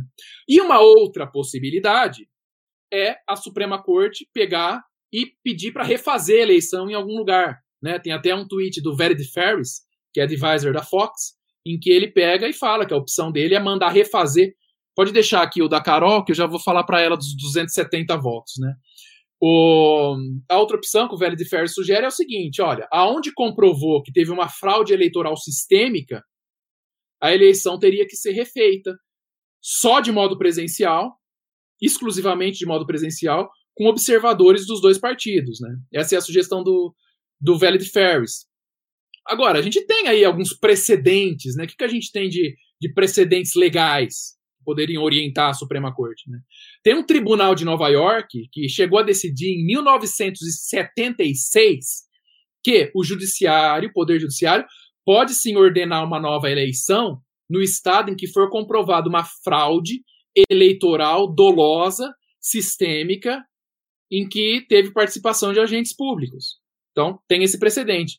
E aí, nesse caso, quando eles julgaram, eles falaram isso e não determinaram uma nova eleição, porque eles falaram: ainda que a gente determine, os votos que vocês estão mostrando para a gente que são ilegais, eles não seriam suficientes para reverter o resultado. Então, nesse caso, que é um, para quem quiser ver depois, é um caso Donahue versus Board of Elections of States of New York, 1976. O Tribunal de Nova York pegou e falou assim: olha, nesse caso aqui não está comprovado que a fraude fez virar o resultado, mas se tiver comprovado, é possível sim o Poder Judiciário anular e fazer uma nova eleição. E a gente tem também um caso do Tribunal da Pensilvânia, de 1994, em que o Tribunal da Pensilvânia pegou e disse o seguinte, ó: comprovado uma fraude eleitoral sistêmica, é possível o judiciário rejeitar todas as cédulas de ausentes. Ah, mas e se, re... e se nesse meio tiver cédula verdadeira? O judiciário falou: não tem problema. Porque, e os juízes usaram a seguinte terminologia: não tem necessidade de ser feito uma, um, um cálculo matematicamente preciso. Então, segundo esse precedente da Pensilvânia, de 1994, o que os juízes disseram foi o seguinte: comprovada a fraude maciça em voto pelo correio, anula todos os votos pelo correio. Ah, mas e se no meio disso tinha voto verdadeiro? Paciência, não teve uma fraude eleitoral maciça em votos pelo correio, sistêmica? Teve. Então, como se diz, anula-se pelo conjunto da obra todos esses votos pelo correio. Eles passam a não ser mais considerados. Por quê? A gente não precisa ser matematicamente preciso em falar assim, ó, foram exatamente 10.254 votos fraudados. Não precisa disso. Precisa assim, ó. Teve uma fraude sistêmica? Teve. Então cancela esse lote. É isso que esse tribunal da Pensilvânia falou. E nesse caso em específico, o tribunal falou isso e reverteu o resultado. E esse caso foi um caso muito interessante, porque quem ganhasse essa eleição ia ter a maioria no Senado estadual da Pensilvânia. E o democrata tinha ganhado com essa fraude maciça. E aí a corte pegou e falou: não, teve fraude maciça, a gente não sabe exatamente qual o número de votos fraudados, mas os votos pelo correio foram muito fraudados. Então vamos anular todos eles. Anulando todos os votos pelo correio, e aí também foi anulado votos eventualmente corretos, reverteu e a corte, o tribunal, deu a posse para o republicano. Curiosamente, nesse caso, em que os democratas fizeram essa fraude maciça pela votação de ausentes pelos, pelo correio, eles se apressaram em dar a vitória para o democrata os meios lá, as mídias que tinha na época, né, a imprensa, foi correndo dar a vitória para o democrata. Né? A gente até fala alguma semelhança com o que aconteceu agora, foi correndo dar a vitória para o democrata. Os republicanos entraram questionando, perderam em nível estadual e reverteram na, no tribunal. Tem Supremas Cortes Estaduais também nos Estados Unidos. Né? Eles reverteram nesse tribunal maior, tribunal estadual, na Pensilvânia. Então, essas são as possibilidades, né? É, muitos estão dizendo que no caso de não ser atingido 270 delegados para um dos candidatos, automaticamente cai naquela situação de que cada estado. Exatamente, Otália, foi o que acho que a Carol tinha perguntado anteriormente, né? Olha, ontem eu fiz um tweet, uma thread, em que eu expliquei isso e coloquei a foto da 12 emenda, que disciplina essa questão, e na foto eu até grifei a parte em que é dito exatamente o seguinte, aqui na 12 emenda. Olha só. O candidato que obtiver o maior número de votos no colégio eleitoral será o presidente. Se tal número for a maioria de todos os eleitores, de todos os delegados nomeados. Então, vou repetir, olha só. O candidato que obtiver o maior número de votos para presidente no colégio eleitoral será eleito, se tal número for a maioria dos delegados nomeados. Então, não tem nenhum lugar na lei, na Constituição, que está escrito 270 para tudo. Fala-se 270 porque 270 é a maioria, metade mais um, do quadro geral dos 538 delegados. Agora, se não tiver 538 delegados, a maioria passa a ser menor do que 270 votos. Então, só vai a regra de contingência, ela só vai para a Câmara votar onde o voto é um por estado e aí os republicanos têm maioria, se ninguém conseguir a maioria dos votos dos delegados presentes no colégio eleitoral. Essa é a interpretação majoritária.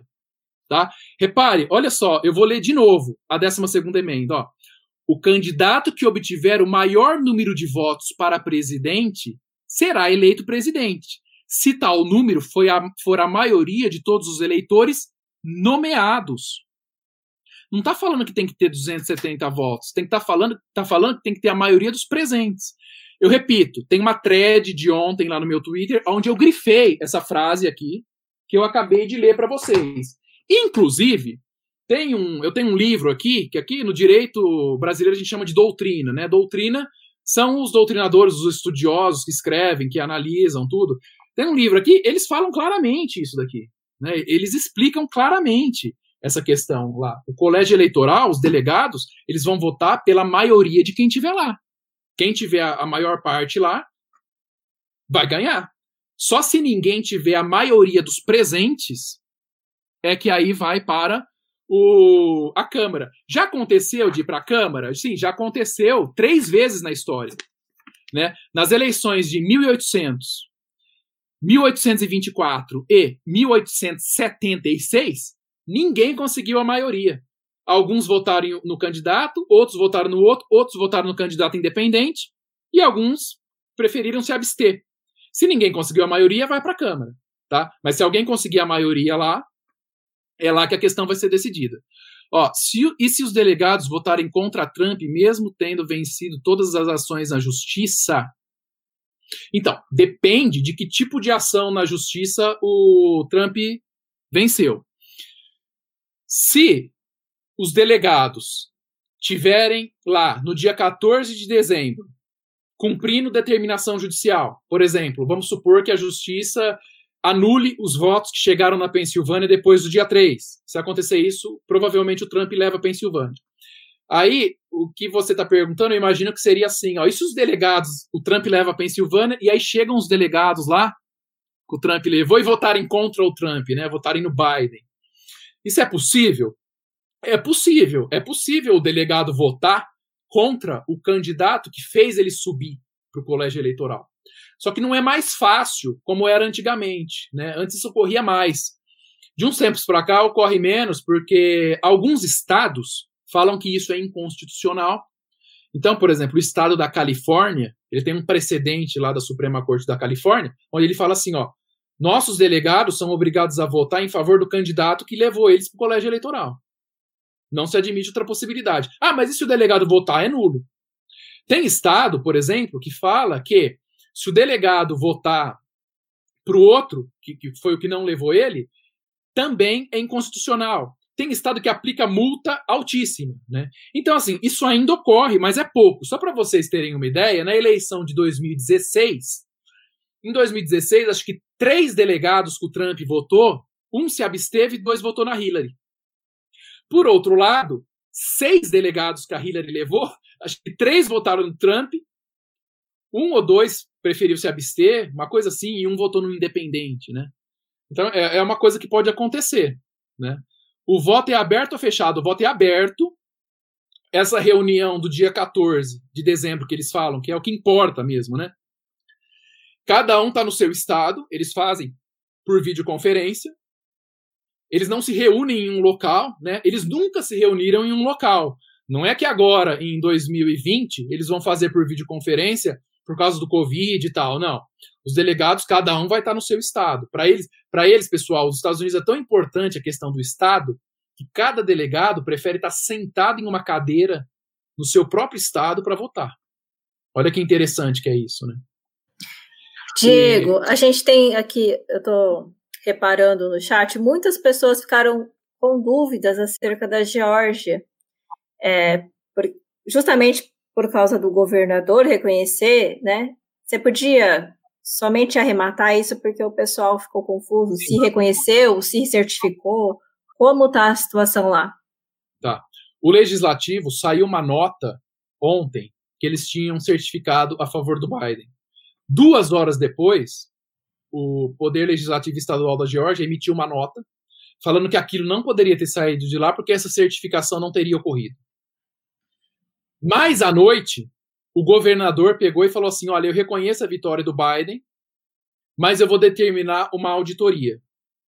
Quem decide, quem dá a palavra final, é o poder legislativo.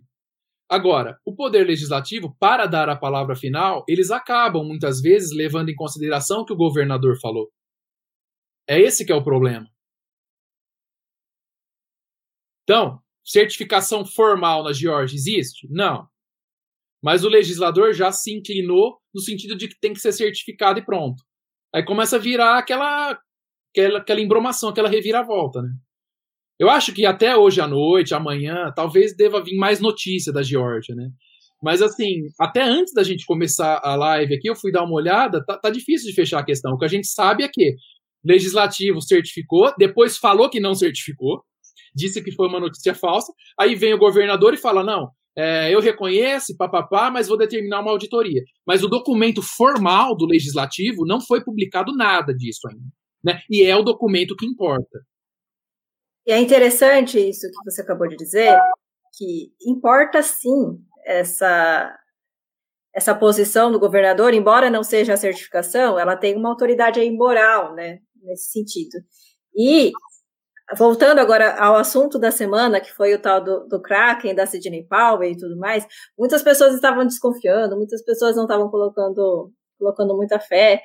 E, ah, por que, que, por que, que ela está falando pro, para jornalistas e não está levando isso para a justiça.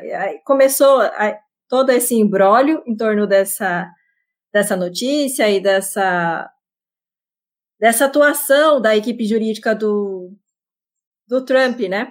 Por que está fazendo fora dos autos, né? Por quê? Só que você já explicou muito bem aqui, mas eu acho que é interessante falar novamente o que são esses affidavits e o, o que, que isso significa, que isso não é qualquer coisa. Aí a gente já podia também é, entrar no assunto aí das, das provas, se você, se você me permite, para que a gente esclareça mais as pessoas que não, é, não, não significa. É, desculpa, voltando aqui, eu estou gaguejando. É, muitas pessoas quiseram dizer que isso não significava nada, né? Mas ela estava ali mostrando, dizendo: olha, eu tenho não só isso, eu tenho muito mais do que isso, e lá vem também a secretária de imprensa que já tinha juntado um monte de um monte de testemunho juramentado. Então, nesse momento aí, acho que o pessoal já viu que ela tem alguma coisa e que o Rudolf Giuliani também não está brincando, né? Porque muita gente estava desconfiando, até mesmo porque o pessoal estava lá, acho que com aquela sensação do, de alguns meses, que é o It's Time, o tic-tac que aconteceu aqui no, no Brasil, o pessoal estava muito achando que isso não ia dar em nada.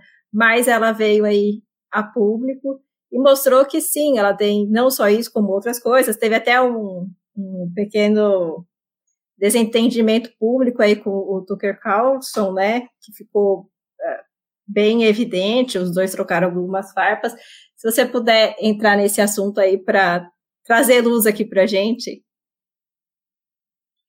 Uma coisa que é muito, muito, muito importante para a gente começar é dizer o seguinte, ó. A gente tem vários meios de prova. Isso em qualquer país. O judiciário ele trabalha com prova. Tem uma disciplina que chama processo penal. Uma das matérias mais importantes dentro do processo penal é a questão probatória. Porque a prova ela define o deslinde de um processo, ela, ela, ela decide o final de um processo. Ela decide que lado que esse processo vai acabar.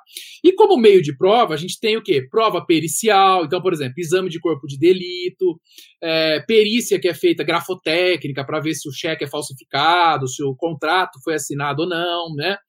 A gente tem documentos, a gente tem busca e apreensão, a gente tem prova testemunhal, a gente tem um monte de coisa. E lá nos Estados Unidos, a gente está vendo eles falarem muito uma palavra que é a evidence. O que, que é evidence?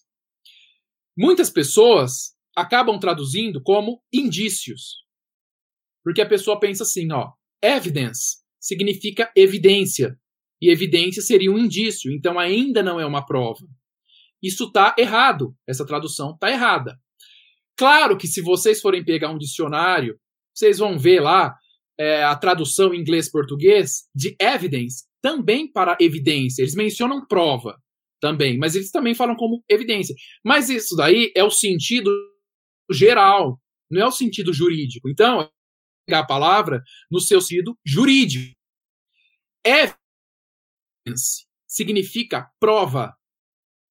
Quando eles falam temos evidence, por exemplo, o, eles falam, eles têm falado muito evidence. Não significa assim, ó, ah, nós temos Uma vez que eles falam assim, ó, there are many evidence, significa nós temos muitas provas. É isso que nós temos, provas, né? É, ah, mas eu fui olhar lá no dicionário e evidence está traduzido como a tradução é indício. Sim, a tradução ela tem que ser feita, ó, num dicionário jurídico, porque isso muda totalmente a questão. Né? A gente sabe, a gente até brinca, tem o juridiquês. Né? Quando vai para a questão jurídica, muda totalmente a questão.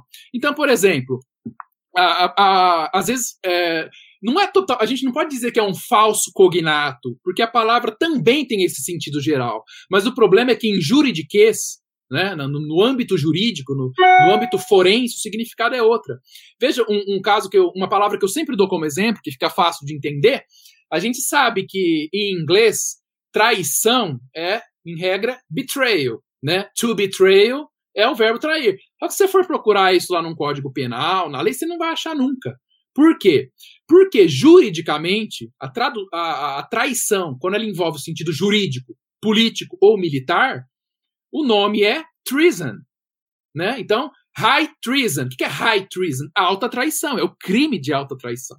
Então, muda muito a, a questão quando a gente está falando do âmbito jurídico. E aqui nós estamos falando do âmbito exclusivamente jurídico. No âmbito exclusivamente jurídico, evidence significa prova, prova concreta. É isso que é que é evidence, né? Então, por exemplo, qual a diferença então de prova e de indício?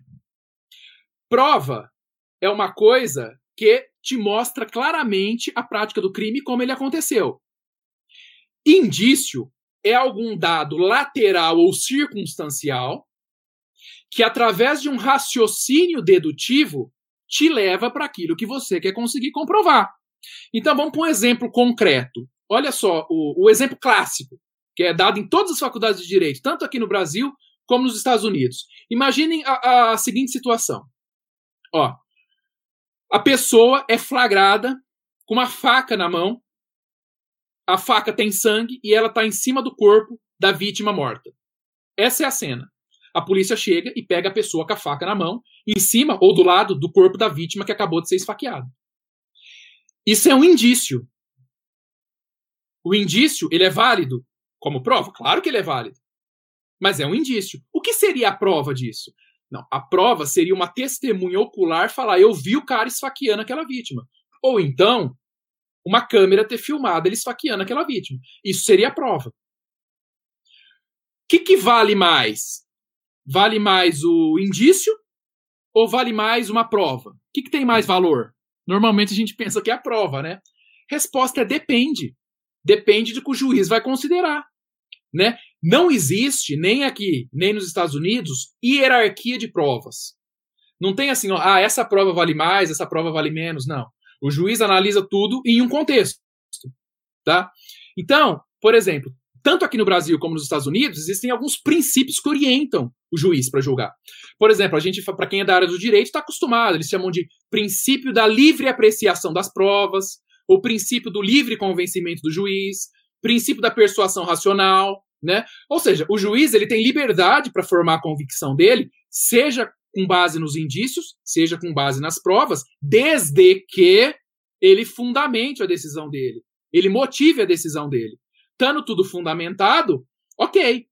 Então, ah, mas o juiz pode considerar um indício e rejeitar uma prova? Sim, se ele fundamentar e motivar, ok, não tem problema nenhum isso acontecer, né? E em alguns casos, os indícios são mais fortes ainda, porque existe aquilo que se chama conjunto indiciário. Conjunto indiciário é um monte de indício, todos no mesmo sentido, que são suficientes para mostrar aquilo que talvez uma filmagem pudesse ter mostrado, né? Essa que é a questão. No nosso caso aqui, a gente tem mais do que indícios, nós temos provas. É isso que a equipe legal do Trump fala. Então, eles estão falando assim: ah, eles, o Trump tem indício de que houve fraude. Não, ele não tem indício. Eles estão trabalhando com provas. Um dos tipos de prova que eles trabalham bastante, que vocês devem ver bastante no, no, no, no Twitter ou nas redes sociais, chama-se F-David. Né? É, F-David, é, a pronúncia é um pouco diferente da, do modo como é grafado, mas a gente tem aqui para colocar na tela. Né? E o que, que é o F-David? Que vocês vão ver muito. Eles falam, ah, temos F-David disso, F-David daquilo, ou então, F-Davids mostram isso, F-Davids mostram aquilo. F-David é usado no sistema da common law. A gente não tem muito isso aqui no Brasil, né? O nosso sistema jurídico aqui no Brasil é da civil law. Normalmente leis escritas, publicadas e tal. Nos Estados Unidos, no Reino Unido, é o sistema anglo-americano, né? O nosso sistema aqui no Brasil, da civil law, é o romano-germânico. Lá nos Estados Unidos, que é o que eles chamam de common law, é o sistema anglo-americano. E lá tem muito F-David. O que, que significa esse F-David? F-David é uma declaração juramentada feita por escrito, no qual a pessoa, no caso que é chamada de affiant, ela voluntariamente ela atesta um fato, ela escreve um fato. É como se aqui no Brasil a gente fizesse o seguinte, ó, uma testemunha fosse até um tabelião, fosse até um cartório, fosse fizesse uma declaração lá, o tabelião colhesse essa declaração e reconhecesse firma. É como se fosse isso. Só que lá nos Estados Unidos, isso é muito comum, o F-David. O F-David, ele, a pessoa fazendo isso e dando para o advogado, o advogado junta no processo e depois a pessoa não precisa mais comparecer na frente do juiz. Se o juiz quiser, ele pode chamar a pessoa lá na audiência para ouvir a pessoa, para questionar a pessoa. Mas, se o juiz não quiser, ele aceita esse F-David. Ou seja, F-David a gente pode dizer, grosso modo falando, que é como se fosse uma declaração que uma testemunha faz, é uma declaração juramentada, aonde ela conta alguma coisa que ela sabe. E a equipe do Trump já está com milhares de F-Davids. Milhares. Ah, mas e se alguém mentir no F-David? Nos Estados Unidos não existe essa cultura de mentir no F-David. Se você mentir no F-David, você pode responder por perjúrio, além de responder por outros tipos de falsificação. Isso dá cadeia lá. Eles não fazem isso lá. Fazer F-David falsificado. Ninguém faz isso. Você vai arrumar um problema pro resto da sua vida. Da, da, da, prisão mesmo. Não tem substituir por prestação de serviços à comunidade, cesta básica. Tem vários estados lá que a pena para você mentir no perjúrio é altíssima, no caso do, do, do, F. Davis, né? É como se fosse uma testemunha juramentada, né? Podemos dizer que é isso. Isso seria o F. David. E a equipe deles está com muitos F. Davids. Né? Então aí é uma prova que a gente pode dizer que seria uma prova que ela tem tanto um caráter documental como também um caráter testemunhal. Porque é uma testemunha que colocou isso lá num documento. Nos Estados Unidos, né, a gente é fácil de ver em séries assim, não é que nem no Brasil, que toda testemunha vai lá falar na frente do juiz. Nos Estados Unidos isso só acontece quando tem júri. Quando tem júri, e lá também tem no civil, aí ok, né? Mas antes disso, as partes, os advogados, eles colhem provas antes de distribuir a ação, inclusive, né? É uma fase que eles chamam lá de discovery. No discovery, cada advogado já vai colhendo depoimento das testemunhas para já juntar aquilo e já entrar com o processo prontinho. Aqui no Brasil, é, seria algo assim, ó. Para quem é da área jurídica, já ouviu falar em mandado de segurança, conhece bem e tal, né? Mandado de segurança pressupõe o quê? Uma, um direito líquido e certo. pessoa já entra, tem que estar tá tudo prontinho, porque não vai ter coleta de provas. Não, o juiz, o desembargador vai olhar lá, é sim ou não, então tem que estar tá tudo pronto. Por quê? Porque ele já está com todos os documentos juntados. Quando a equipe do Trump vai entrar com a ação, quando eles forem distribuir a ação, quando eles forem fazer um recurso chegar à Suprema Corte, os F-Davids já estarão lá. Então, o F-David é prova. O valor de um F-David é idêntico ao valor do depoimento de uma testemunha que vai depor em juízo. O valor de um F-David é idêntico ao valor de uma prova pericial.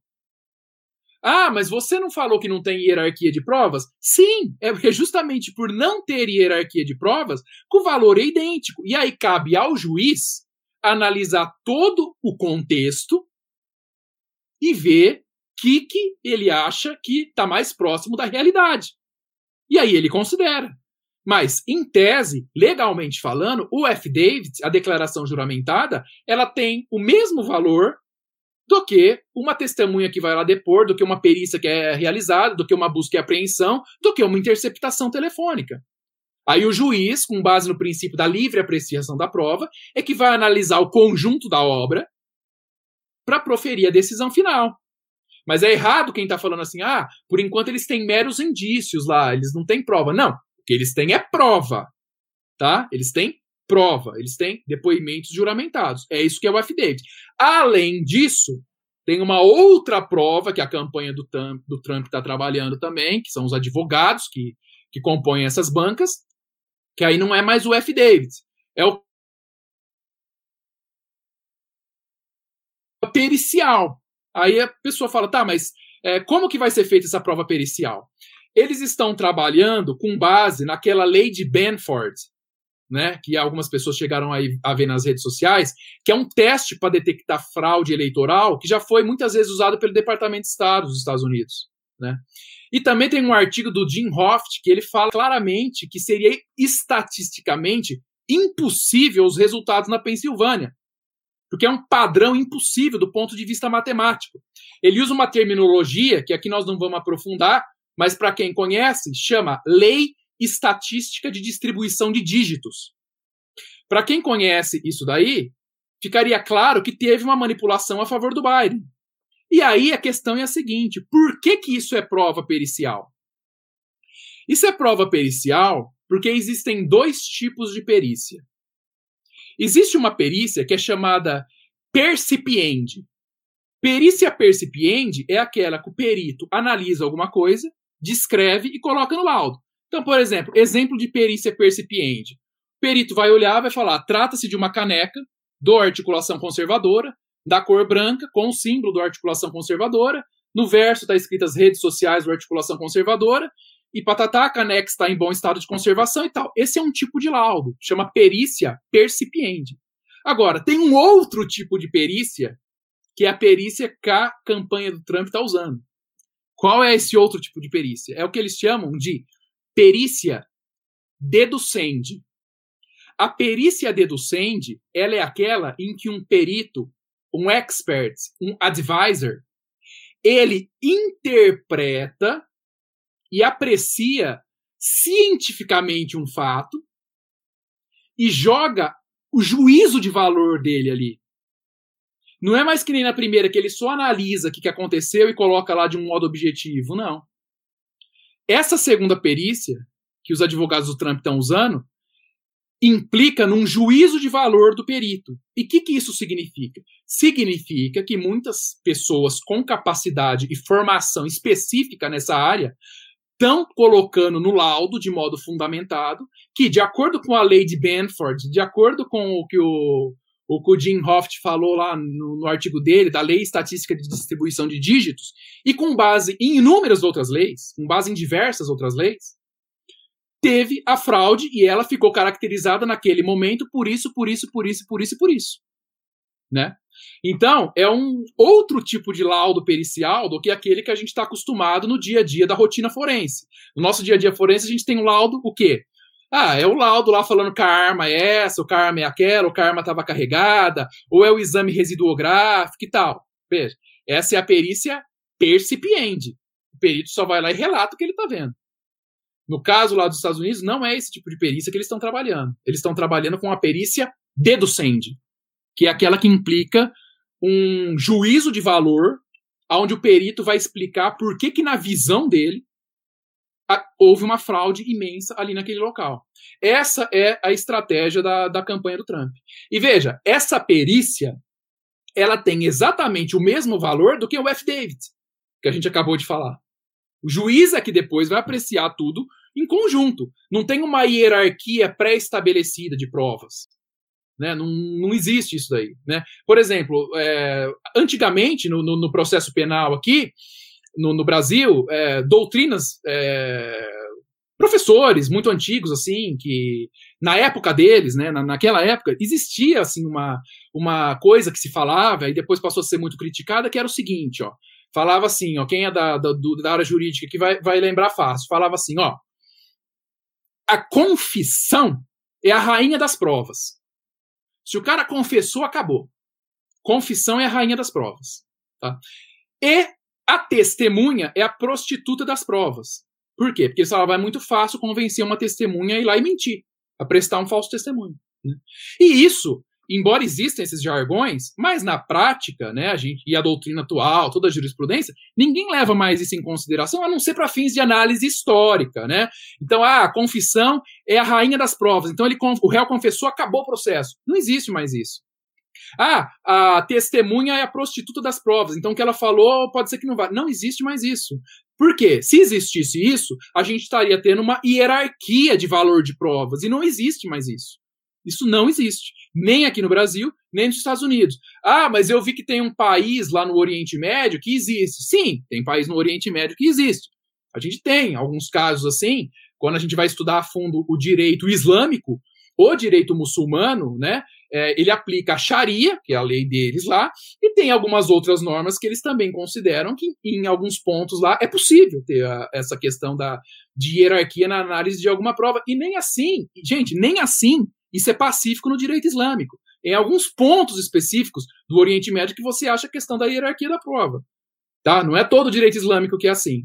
Mas fato é que, para o que nos interessa, que é o quê? Estados Unidos, não vai ter essa hierarquia de provas. O juiz lá ele é livre para apreciar a prova. Repito, princípio da livre apreciação de provas, o princípio do livre convencimento do juiz ou da persuasão racional, desde que motivado. Ele vai fazer a opinion opinion, a gente poderia traduzir grosso modo, vai, grosso modo, como uma sentença, aqui, ou como um acórdão, né? E lá ele vai ter que fundamentar. É, é, é, essa, resumindo, é essa que é a estratégia da campanha do Trump. É assim que, que, que eles estão trabalhando, é com base nessas frentes aí que eles estão que eles estão atuando. Diego, você falou aí bastante das provas. A gente já comentou aqui mais cedo sobre os softwares e sobre algumas dificuldades de se fazer essa prova, se realizar a prova, porque assim, dos affidavits a gente sabe que eles já estão aí, mas e o restante? Como você vê isso? Como provar a fraude do software, a fraude da, do, dos, das, das cédulas que não chegaram, das cédulas que foram alteradas? Como você vê essa situação? É, você podia dar uma, uma luz aqui para a gente nesse sentido também? Sim. Os affidavits que eles têm lá, muitos são relatando justamente isso daí que você falou. Né? Então, eles, o Rudolf Giuliani já falou que eles têm vários affidavits de funcionários, olha isso, funcionários da sessão eleitoral dizendo que eles foram orientados a carimbar com data retroativa. Várias cédulas que chegaram posteriormente. Veja como é que é. Os democratas, eles sabem que a Constituição fala que a votação é na primeira terça após a primeira segunda de novembro. Eles sabem que não pode voto depois disso. Tanto é que eles sabem que eles mandaram carimbar com data retroativa. Né? Então, os affidavits que eles têm é com relação a isso. Eles têm muitos affidavits também dizendo que houve orientação na sessão eleitoral dizendo para que fizessem vista grossa para cédulas de ausentes, porque em muitos lugares essas cédulas de ausentes elas chegaram na base da maracutaia, que a gente já falou, né? A questão da, de ampliar muito a possibilidade de voto por ausente, feita em cima da hora. Foi um terreno fértil para fraude. Então, tudo isso, todos esses tipos de fraude, eles estão trabalhando com base em affidavits, em affidavits, e a questão estatística e pericial, eles trabalham com base nessa prova do perito, que é a perícia deducende. Os meios de prova da, do time legal, da equipe jurídica do Trump, são basicamente esses dois: affidavit e perícia. Aliás, só para falar, o, a perícia, além de se referir a, a, esse tipo aqui que nós estamos falando, em que vai ser analisada a questão matemática e estatística, tem também a perícia no software, né? Inclusive, já teve uma. Eles já têm alguns materiais, o próprio Giuliani falou na entrevista, acho que foi de, de quinta-feira, naquela coletiva, que eles identificaram que tem voto que saiu para ser contado na Espanha e na Alemanha. Né? E na Alemanha ele até pegou e falou, foi contado em, em Frankfurt. E quando ele fala que foi contado em Frankfurt, ele já deixou claro que ele já tem a prova do IP do computador que participou disso daí lá, lá, lá em Frankfurt, né? Então, por exemplo, o Rudolf Giuliani pegou e falou exatamente o seguinte, ó, abre aspas. Os votos foram contados na Alemanha e na Espanha por uma empresa venezuelana e por aliados de Chaves e Maduro. Fecha aspas. Diego, no mesmo sentido aí, a Nilma está perguntando se, na sua opinião, de 0 a 10, quantas das provas levantadas pelos republicanos podem convencer os juízes da Suprema Corte? Assim, então. que a, gente, que a gente sabe que eles têm aí os affidavits, e que você explicou muito bem que esses affidavits levam a, a testemunhos e explanações e, e, e tudo mais de, de situações que ocorreram, de pessoas lá que estão se dispondo a falar sobre a fraude. Mas, quanto isso vai se tornar é, uma prova, quer dizer, já é uma prova, mas quanto essa prova vai ser convincente, como ela pode mudar essa eleição? O raciocínio dos juízes da Suprema Corte é o seguinte: se eles tiverem uma prova concreta ali sobre fatos que se verificaram na eleição, seja por affidavit, seja por perícia, seria suficiente para virar a eleição se o número de votos fraudados fosse suficiente para inverter o resultado. Esse é, é, esse é o ponto principal. Então, aqui no Brasil, por exemplo, a gente tem um princípio que chama non-liquid, que significa o quê? O juiz ele não pode se eximir de julgar. O caso pode ser o mais difícil possível, mas o judiciário tem que dar uma solução. O juiz tem que sentenciar. Né? Não vai pegar e falar, não vou julgar. A Suprema Corte dos Estados Unidos pode falar, não vou julgar. Eles podem falar assim, ó, entendemos que a Suprema Corte não tem que se meter nisso. Eles fazem isso. Então, nos Estados Unidos, a Suprema Corte pode deixar de julgar. E qual que é o ponto para a gente saber se eles vão julgar ou não? O ponto para saber se eles vão julgar ou não é ver se a quantidade de votos que a equipe do Trump alega que é fraudado é suficiente para inverter e dar a vitória para o Trump com tranquilidade. O, a equipe legal do Trump diz que é né? O, o Giuliani falou várias vezes que, com relação à Pensilvânia, eles têm votos mais do que suficientes para fazer essa reversão. Agora, o que vai, ainda na pergunta anterior, o que vai fazer o juiz pender para um lado ou para o outro na decisão é o conteúdo do que vai estar tá no F-David e no laudo pericial. E tem que ser uma questão atual. Veja, só para dar um exemplo, ó, não adianta nada a prova de que teve fraude em outras eleições. Para esse ponto específico não adianta nada. Adianta como questão política e retórica, até mesmo para dar uma barrada na narrativa estúpida da esquerda. Então, aí adianta, claro que adianta. Mas juridicamente não adianta. Por exemplo, um exemplo clássico que é dado, inclusive lá nos Estados Unidos. Tem uma matéria nas faculdades de direito lá que chama evidence, que é para você estudar o quê? Provas. Um exemplo clássico que eles dão lá em todas as universidades é o seguinte: uma pessoa foi atropelada na rua por um motorista em que ele, em que ele pega e fala que o motorista estava imprudente. Então, aí um motorista imprudente atropelou ele na rua. E a prova que ele produz isso é o quê? Ele junta provas mostrando que por 10, 15, 20 vezes aquele motorista foi flagrado dirigindo de modo imprudente, tinha multas, tinha sido parado, tinha câmeras e tal. Isso não é uma prova suficiente. Isso não é uma prova válida. Porque o que importa é a questão atual. Então, ele precisa de algum indício, nesse exemplo que eu estou dando, de que naquele momento, agora, esse motorista foi imprudente. Não adianta mostrar que em fase pretérita o motorista sempre foi imprudente. Isso não adianta. A questão tem que ser de agora. Então, respondendo à pergunta anterior, depende do conteúdo do F. David e do conteúdo dessas perícias. Depende. Depende do conteúdo. Então, por exemplo, ó, o laudo de DNA para o juiz. Quando a gente abre o laudo de DNA lá e tá lá, o fulano tem 99,99999% de de ser o pai. Para o juiz isso é suficiente. Então, para a gente saber de 0 a 10 lá qual seria a questão, só sabendo qual vai ser o conteúdo disso. A gente, é claro, vai ter acesso a esse conteúdo, mas vai ser bem depois, né? Vai ser Provavelmente isso vai vir à tona depois que for julgado, que vai ser disponibilizado, e a gente vai ter acesso às opinions, que são as sentenças, os acordos dos juízes de lá, e aí a gente vai poder analisar com, com mais calma. Ó, Diego Bonilha, eu filmei um mesário instruindo uma senhora a votar no Biden. Olha isso que a, que a Roberta tá falando, né? Inclusive, Roberta, o, o se eu não estou enganado, ele destinou um, um link para quem tiver prova pegar e mandar, né? Para ele. Se você puder mandar isso daí, seria, se é que, você, caso não tenha mandado ainda, seria excelente, porque tanto o Giuliani quanto a Sidney Powell, eles já têm canal aberto onde eles estão recebendo esse tipo de coisa, né? Bem, acho que já abordou muita coisa, né? Abordou praticamente tudo. Foi mais uma aula aqui do Diego.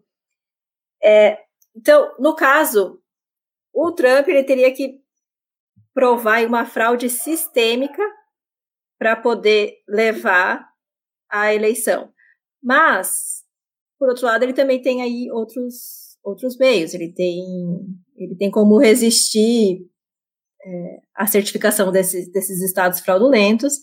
Então, essa também é uma possibilidade que você explicou muito bem. Depois eu eu remeto vocês a irem lá no, no Twitter do Diego, que ele fez uma thread muito explicativa, onde ele coloca é, muito facilmente, vocês vão entender o, quais são a, os caminhos, o que acontece caso é, essa certificação aí não seja não, não seja não seja realizada nesses estados e como isso isso isso interfere na eleição.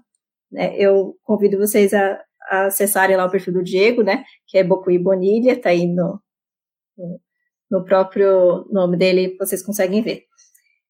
Diego, então, assim, os instrumentos do, dire do direito, né? O que, que poderia barrar a vitória fraudulenta do Biden? Resumindo. Resumindo, a fraude eleitoral sistêmica em vários estados, uma decisão da Suprema Corte falando que, como a Constituição diz, que a eleição geral é na primeira terça-feira, após a primeira segunda-feira de novembro. Qualquer voto posterior a isso é inválido. E a prova pericial mostrando que, que o software Dominion fez. Além, é claro, de todos esses F-Davids, que parece que eles já têm milhares de testemunhas falando. Se todos esses F-Davids estiverem na mesma sintonia a prova é muito forte, né? E a Carol lembrou aqui, né, é, que na verdade não seria os 270, tá? É, evitar que eles, que eles formem maioria, né? Porque 270, o Diego explicou aí, 270 é quando as coisas estão no estado normal, né? No estado normal, porque são 538 delegados, é 270 para levar. Mas por isso que é uma estratégia aí, a gente vê muito, muito clara a estratégia do Trump, né?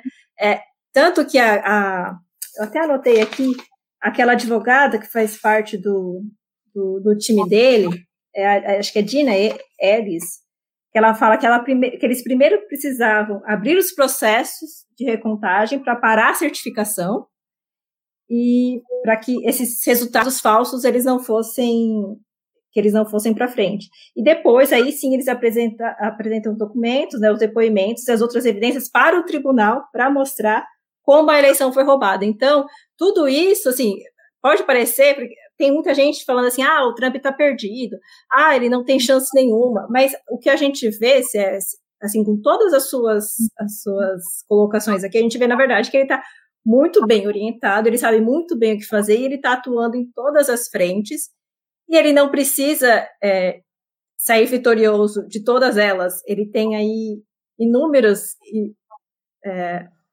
jeitos de se sagrar vencedor, né? Tanto que ele já conseguiu, é uma vitória, não teve.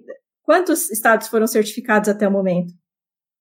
Né? A mídia pode declarar o que for, mas se os estados não foram certificados, ele conseguiu fazer com que a, a narrativa dele também, né, bem, é baseada em verdade, é baseada em fatos, mas ele conseguiu sim impor isso. Isso é uma vitória para ele.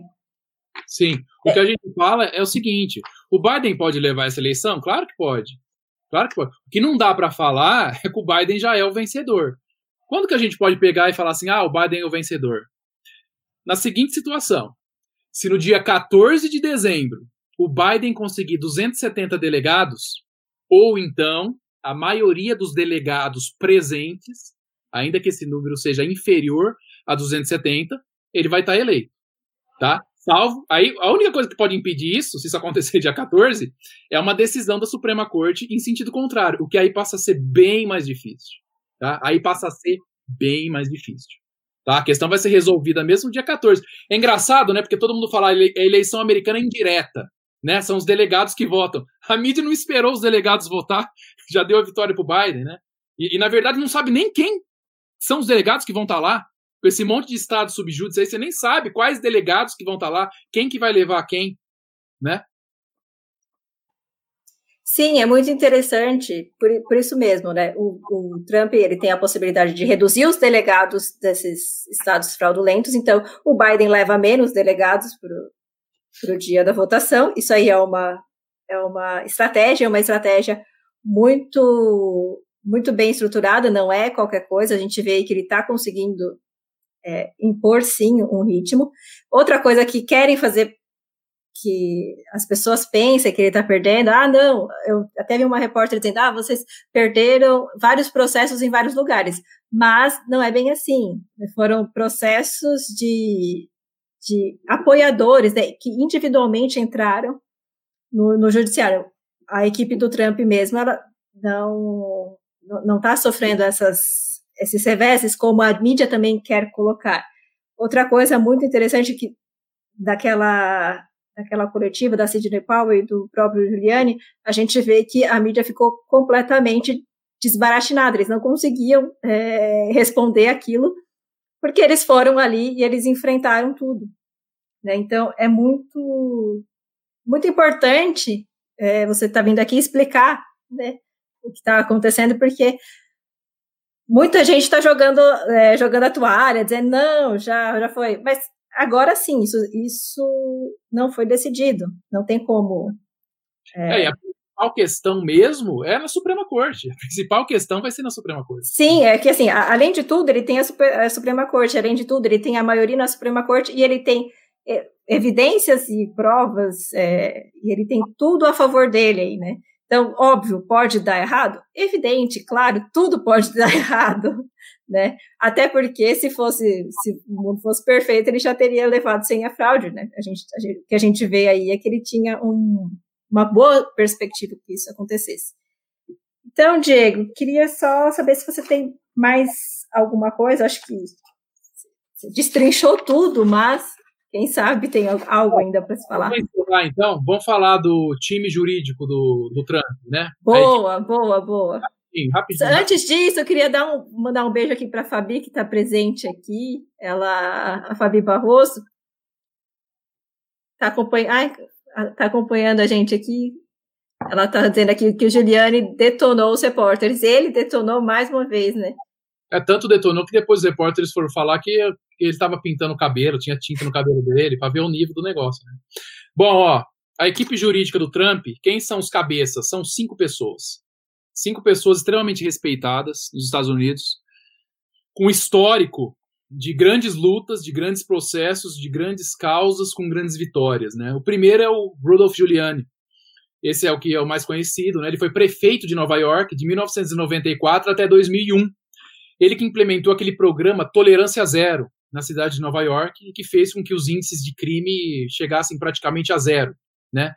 Quem quiser se aprofundar depois, tem uma doutrina que chama Teoria das Janelas Quebradas. E aí eles explicam como que funciona isso, né? Então é aquela, aquela história, se quebra a janela de uma casa e, e, ninguém conserta, vai ficar a janela quebrada, dali três dias alguém já se sente mais à vontade para jogar um lixo ali na frente. Se a pessoa começa a jogar o lixo ali na frente, e vai ficando um lixo ali e ninguém recolhe, alguém já se sente mais à vontade para arrebentar a porta e ficar fumando maconha lá dentro. E assim vai indo, né? É a mesma coisa. Imagine o metrô de São Paulo. O metrô de São Paulo, quando está tudo 100% limpinho, a gente observa, inclusive pelas câmeras de vigilância, que a pessoa normalmente ela abre uma bala, você vê que ela fica sem jeito de jogar o papel no chão ou jogar o papel lá no trilho. Não, ela vai lá e coloca o papel no lixo, né? Agora, se é um lugar em que está cheio de papel no chão, você vê que o cara já abre e já joga o papel ali no chão. Isso é a questão da teoria das janelas quebradas, né? Então, significa o quê? Ambientes em que as coisas aparecem que não estão sendo cuidadas, elas são mais propícias e terrenos mais férteis para que crimes sejam praticados. Rudolf Giuliani fez o quê? Começou em Manhattan, Nova York, tem cinco distritos. Manhattan, que é o mais conhecido, é onde tem a badalação toda. O Brooklyn, o Queens, que é onde Trump nasceu. O Bronx e Staten Island. Ok? Rudolf Giuliani começou no centro de Nova York. O que, que ele fez? Pegou e falou assim: a partir de hoje, nesses quatro quarteirões aqui, um bloco de quatro quarteirões só. A partir de hoje aqui não pode ter nenhum crime. Quem é responsável por isso aqui vai ser o policial fulano de tal. Se tiver um crime aqui, esse cara tá demitido. Tá, todo mundo abriu o olho, né? E aí, simultaneamente a isso, ele começou a mandar embora todos os funcionários corruptos que tinham na administração. Tá, passou um mês, não teve nenhum crime nesses quatro quarteirões, o centrinho ali de Manhattan. Aí ele chamou toda a equipe e falou: a partir de agora não são mais quatro, vão ampliar para oito. Tá? Se acontecer algum crime aqui, nas próximas duas semanas, Fulano, Fulano e Beltrano vão rodar. Tá? Não teve nenhum crime. Tá? Falou: bom, a partir de agora não é mais oito, é 16 quarteirões. E foi assim até que abrangeu Manhattan inteiro. E aí o crime entrou dentro de um nível que era tolerável. Era um, um índice muito pequeno de crime, né? Que, é, que era praticado. Foi assim que ele pegou e limpou Nova York. E depois que fez isso em Manhattan, aí começou a partir para os outros distritos onde a questão era mais complicada, né? Tem o Bronx, que era um, era, era um bairro que normalmente era muito violento. Depois foi para o Brooklyn, foi para Queens Staten Island sempre foi mais tranquilo. Né? E aí ele resolveu o problema da criminalidade em Nova York, ficou, foi muito reconhecido por causa disso. Agora, o Rudolph Giuliani, na década de 80, ele trabalhou como assessor no Departamento de Justiça dos Estados Unidos. Né? Ele foi assessor do Procurador-Geral, depois ele foi procurador no Distrito Sul de Nova York, a, é, essa é uma das procuradorias mais famosas dos Estados Unidos, né? A, a Procuradoria do Distrito Sul de Manhattan, né? E lá ele liderou foi ele que comandou um processo gigante federal que teve em Nova York contra os chefes da máfia de Nova York. Tinha muita questão de máfia lá. E para o Giuliani, ele entendia muito, entende muito disso. O Giuliani é filho de italianos, né? O Rudolph Giuliani é filho de, de pais italianos, né? Nasceu no Brooklyn, em Nova York. Esse é Rudolph Giuliani. E ele que foi o advogado pessoal do Trump no processo de impeachment, né? Aquela mutreta que os democratas armaram para cima do Trump. Foi ele que defendeu muito bem o, o, o Trump, eu, eu li a def, cheguei a ler a defesa que ele fez, é uma defesa brilhante, brilhante, brilhante, brilhante. Esse é o Rudolf Giuliani. Tem também a Cindy Powell, que vocês estão acompanhando aí, né? Ela é advogada. Ela escreveu um livro que ela relata como que funcionam as entranhas do Deep State dentro do Departamento de Justiça. Ela trabalhou dentro do Departamento de Justiça dos Estados Unidos, escreveu um livro falando como que isso funciona, né? E foi ela, justamente ela, Cindy Powell, que foi advogada do General Flynn, naquele esquema que a administração Obama tentou armar para prender o general Flynn, né? A gente já falou bastante disso na, na, nas lives que a gente fez sobre o Obama Gate, né? E ela tá ajudando muito o, o, Rudolf Giuliani ali, né? E além dela, eu falei que eram cinco pessoas, né? Tem também a Gina Ellis, que vocês viram, ela deu uma, uma entrevista, é uma uma loirinha, ela falou que ela, ela falou essa frase que a Simone acabou de explicar aí, né, das estratégias. Ela é uma advogada constitucionalista muito famosa nos Estados Unidos, e ela já foi consultora jurídica sênior da própria campanha do Trump, né? E ela escreveu um livro muito interessante também, que fala assim: é, o, livro dela seria mais ou menos assim: é, as bases legais para uma constituição moral, algo que, grosso modo, a gente poderia traduzir nesse sentido, né? Então, ó, Rudolf Giuliani, Cindy Powell, a Dina Ellis, e aí a gente tem um casal, para completar cinco, né?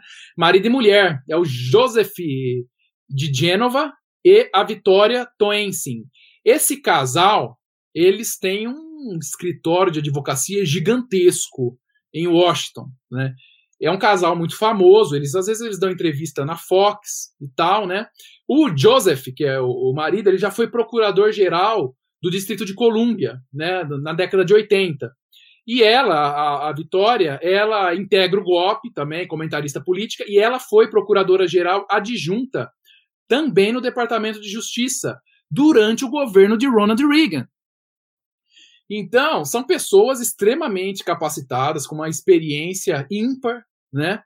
E a própria Vitória, né, a esposa do Joseph, ela que, quando estava lá na administração Reagan, ela liderou uma investigação enorme que teve, que era uma investigação contra terrorista, no caso do bombardeio e tentativa de bombardeio lá dos dois jatos da Panam, né? Isso aí tem documentário, quem quiser ver depois é uma coisa muito interessante. Isso aconteceu em 1982 e ela que foi o grande cérebro ali para conduzir essa investigação, né? Então são esses cinco que são os grandes cabeças de toda essa equipe jurídica do Trump, né? E aí tem gente que fala, ah, eles podem estar tá blefando. Veja, é muito difícil você conseguir reunir cinco pessoas com, desse nível para blefar. É muito difícil juntar cinco pessoas com esse histórico, com esse background, para estar tá falando besteira, né? Por isso que dizem que realmente eles é verdade o que eles estão falando, que eles têm uma boa causa, o direito deles é bom, né? Essa essa expressão que eles usam. Né? São pessoas que não colocariam a, o, o nome e o, e o, próprio escritório no qual elas trabalham, né? É, numa causa que eles achassem que não tivesse nenhum fundamento, né? O próprio Giuliani falou que no início ele estava achando que tinha que era meio fraco, mas depois que ele viu que a Sidney Powell mostrou para ele, ele falou: caramba, que, que, é isso? O negócio aqui é de, é, é, de uma proporção estratosférica, né? Então, esses cinco, pessoal, eles integram, vamos chamar assim, a, a cabeça, né? O cérebro da equipe jurídica do Trump. Agora, trabalhando para eles, aí a gente pode abrir um monte de chave, de parênteses, não dá nem para falar aqui agora, daria para montar um quadro sinótico gigantesco de várias bancas de advogados que trabalham para eles, que, que, que, que, que representam eles, entendeu? Então, é, é, essa é a situação, né? Ele está com a melhor equipe jurídica dele, e o Trump é aquela história. Vamos supor, se chegar lá depois, no dia 14, eles não conseguirem, e os, os delegados que tiverem lá, a maioria, seja 270, se tiver os 538, ou seja um número inferior a 270, se não tiver os 538, e eleger o Biden, aí paciência. Mas assim, o Trump não vai desistir até ele ter a palavra final da Suprema Corte. É aquilo que eu sempre falo. As pessoas sempre perguntam para Donald Trump, isso há décadas, qual o conselho que ele dá para quem quiser subir na vida. O conselho que ele sempre deu para quem quer subir na vida é never ever give up. Significa o quê? Nunca, jamais desista. Não desista em nenhuma possibilidade. Ele sempre fala: believe in yourself, acredite em si mesmo, and never ever give up. Jamais desista. Veja, se ele deu esse conselho por décadas, por décadas, e vocês devem achar vocês procurem aí, vocês acham a entrevista dele falando isso quando ele tinha 35 anos de idade. Não é agora que o cara vai desistir até a última possibilidade, né? Ele está convicto de que houve essa fraude e aí ele vai tentar batalhar para conseguir comprovar isso daí. Pergunta: o que acontece com o Biden e a Kamala caso o Trump ganhe, ganhe e as fraudes sejam comprovadas? Aí eles vão ser processados. Só que aí a questão é a seguinte: o simples simples entre aspas, né? Mas para organizar o raciocínio. O simples reconhecimento de uma fraude eleitoral, o Trump vencendo, não significa automaticamente a punição dos democratas. Precisa ter a prova, porque, por exemplo, a Suprema Corte pode anular alguns votos por reconhecer a fraude, porque ela reconhece os votos ilegais. Mas ela não, não reconhece nesse momento quem foi o responsável pelas ilegalidades. Ela não, nesse processo, o objetivo da campanha do Trump nesse processo é demonstrar fraude eleitoral sistêmica. É isso que eles estão fazendo na Suprema Corte. não se confunde com tentar demonstrar de quem partiu a ordem e qual foi o modus operandi e quem é o cabeça que controlou tudo. Isso vai ser feito posteriormente em processos criminais, alguns dos quais o próprio FBI já começou, já instaurou. Né? Até falei aqui no, no, no, no começo, cheguei a mencionar, né? a Fox Business pegou e falou que uma fonte segura do FBI garantiu que o FBI está investigando já o resultado dessas eleições de 2020, né? Seria um outro patamar. Aquela conversa da mídia sobre a tintura do cabelo de Juliane é o sinal de que estão apavorados, sem dúvida. Perfeito, Nilma, perfeito. Acho que é isso, né, Simone? Diego, é, o que é interessante, assim, e quem está dizendo que não houve fraude? Né? Dia a gente estava falando aqui na semana passada, na verdade, que você até trouxe, ah, a pessoa que falou não foi a responsável pelo, pelo, pelo setor e nem, nem é, ela foi, foi uma pessoa que trabalha lá. Enfim, eu estava lendo aqui nas anotações que gente, quem diz que não há fraude é o comitê composto por funcionários da Agência de Segurança Cibernética, né? Assim como os professores, os sindicatos dos professores também endossaram o Biden, né? Então a gente, a gente tem pessoas aí muito interessadas no, no assunto e que Sim, ele no seriam, caso né, que, que, que, estão do outro lado, né? A agência cibernética de segurança pegou e falou que não teve fraude. Mas veja, nos Estados Unidos, quem faz essa fiscalização, e a gente sempre fala fiscalização entre aspas, né? Nos Estados Unidos não existe justiça eleitoral. Não existe título de eleitor. Não existe isso nos Estados Unidos, né? As eleições são feitas por meio de secretarias dentro dos próprios condados, né? A gente já falou isso, nunca é demais repetir. Dentro de um mesmo estado existem regras diferentes conforme variam os condados, né? O único, vamos dizer assim, órgão, vai, federal, que a gente pode dizer que fiscaliza, mas sempre entre aspas, né? Porque nos Estados Unidos os estados e os condados são muito fortes, é a FEC, né? Que é a Federal Election Commission. Ela que dá uma supervisionada geral, né? E o diretor da FEC, que é o. Tinha até anotado o nome dele aqui, ele pegou e falou que sim, teve fraude em alguns lugares e que isso deveria ser investigado. Né? Falou que... Muito interessante também, é, é, você vê as pessoas que são interessadas, que estão interessadas em tudo isso, né? Aquele Peter, é, não sei aí a, se a pronúncia é certa, Peter é, Neffinger, Neffinger, Neffinger, não sei. Ele é um general aposentado que integra o conselho de diretores da Smartmatic e está no, tá no time de transição presidencial do Biden.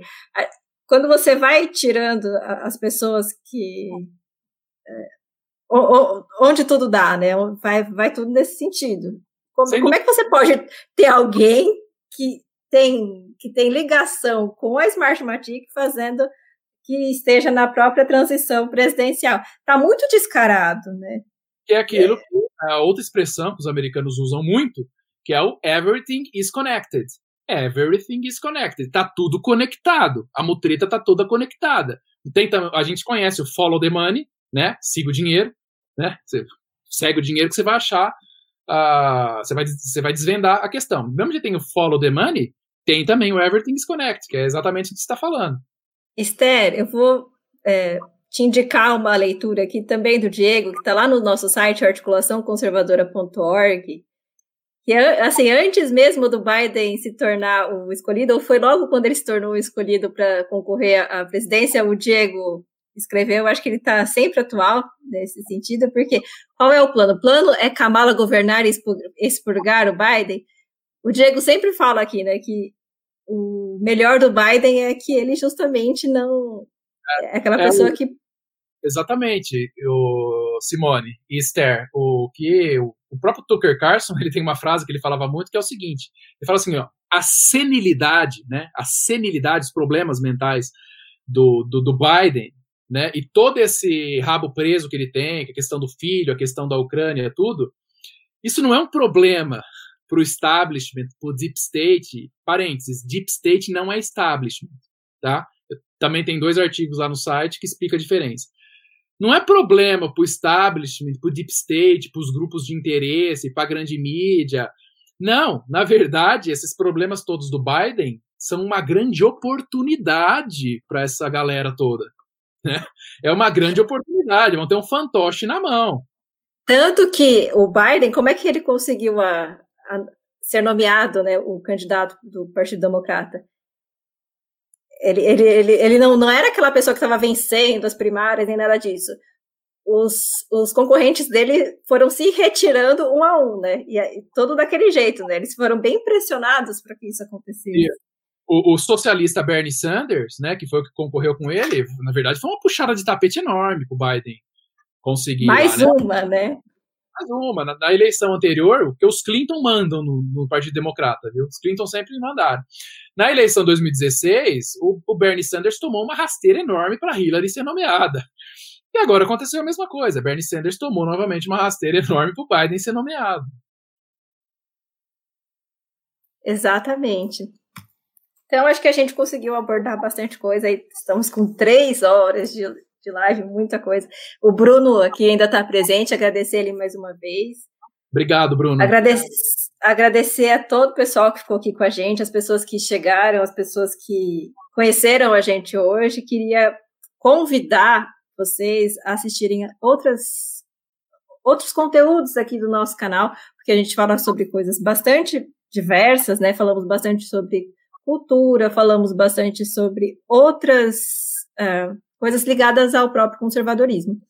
E essa live aqui hoje de política americana a gente começou a fazer há pouco tempo, né? O Diego aí, que é um que é um, uma pessoa bastante qualificada no, no assunto, um estudioso que a gente tem assim como referência, né? Cada dia mais as pessoas é, sempre estão ali procurando o Diego para saber o que está acontecendo, justamente também porque a mídia mainstream não, não, não oferece nenhuma credibilidade. E o Diego construiu isso aí, então eu queria agradecer o Diego que, que se dispôs a fazer esse programa aqui com a gente, né? Eu, eu aprendo bastante, eu aprendo bastante aqui com o Diego, aprendo bastante com as perguntas que as pessoas fazem, porque é um, é um tema bastante rico, é um, é um tema, por mais que esteja distante da gente, também está muito perto, né?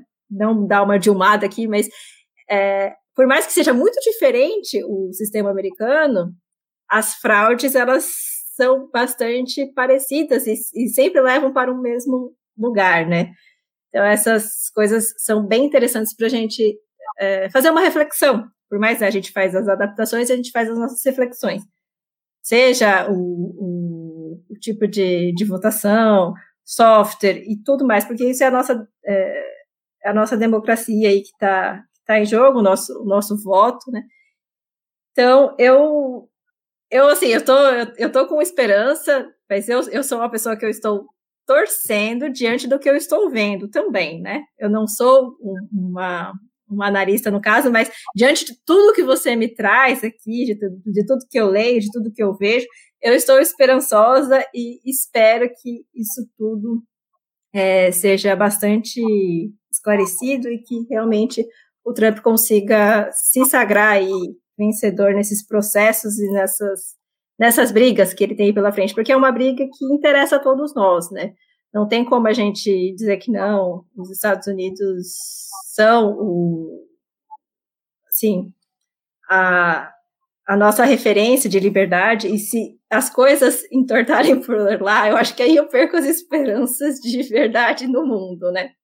Então, Diego, queria te agradecer mais uma vez, agradecer a todo mundo aqui, convidar para ver outras, outras, outras lives que a gente faz, porque assim, nossas lives não são é, necessariamente datadas. Então, nós fizemos aqui nessa semana com o senhor Sepúlveda, agradecer ao senhor Sepúlveda. Eu acho que ele não está aqui vendo a gente, mas depois, se alguém puder mandar um abraço para ele. É, agradecer, porque essa semana ele veio falar sobre o Dom João VI, a gente fala sobre personagens históricos, a gente fala sobre coisas bastante diversificadas. Então, Fica o convite também para acessar o nosso site, articulaçãoconservadora.org, e nossas redes sociais. É, nós estamos no Parler, no Instagram, no Facebook, no Twitter. E aí a gente vai colocando o, os nossos conteúdos lá, interagindo com vocês. E é isso, Diego, se você tiver alguma coisa para falar. Diego? Queria agradecer, obrigado, Simone. Sou eu que, sou eu que agradeço. Queria agradecer, é, falar obrigado, sou eu que agradeço. Agradecer todo mundo que estava aqui no, no chat. Obrigado, pessoal. Muito legal. Eu anotei algumas coisas aqui, mas nunca dá tempo de falar tudo, né? Agora, anotei algumas coisas aqui que talvez eu, a gente pode falar na próxima, né? Provavelmente no, no próximo sábado ou em outra a gente pega e, e aborda. Já anotei, já ficou como tema aqui para gente, a gente pegar e falar. Então é isso que eu queria dizer. Obrigado a todo mundo e fiquem todos com Deus. Que Deus abençoe a todos vocês. Muito boa tarde, obrigada.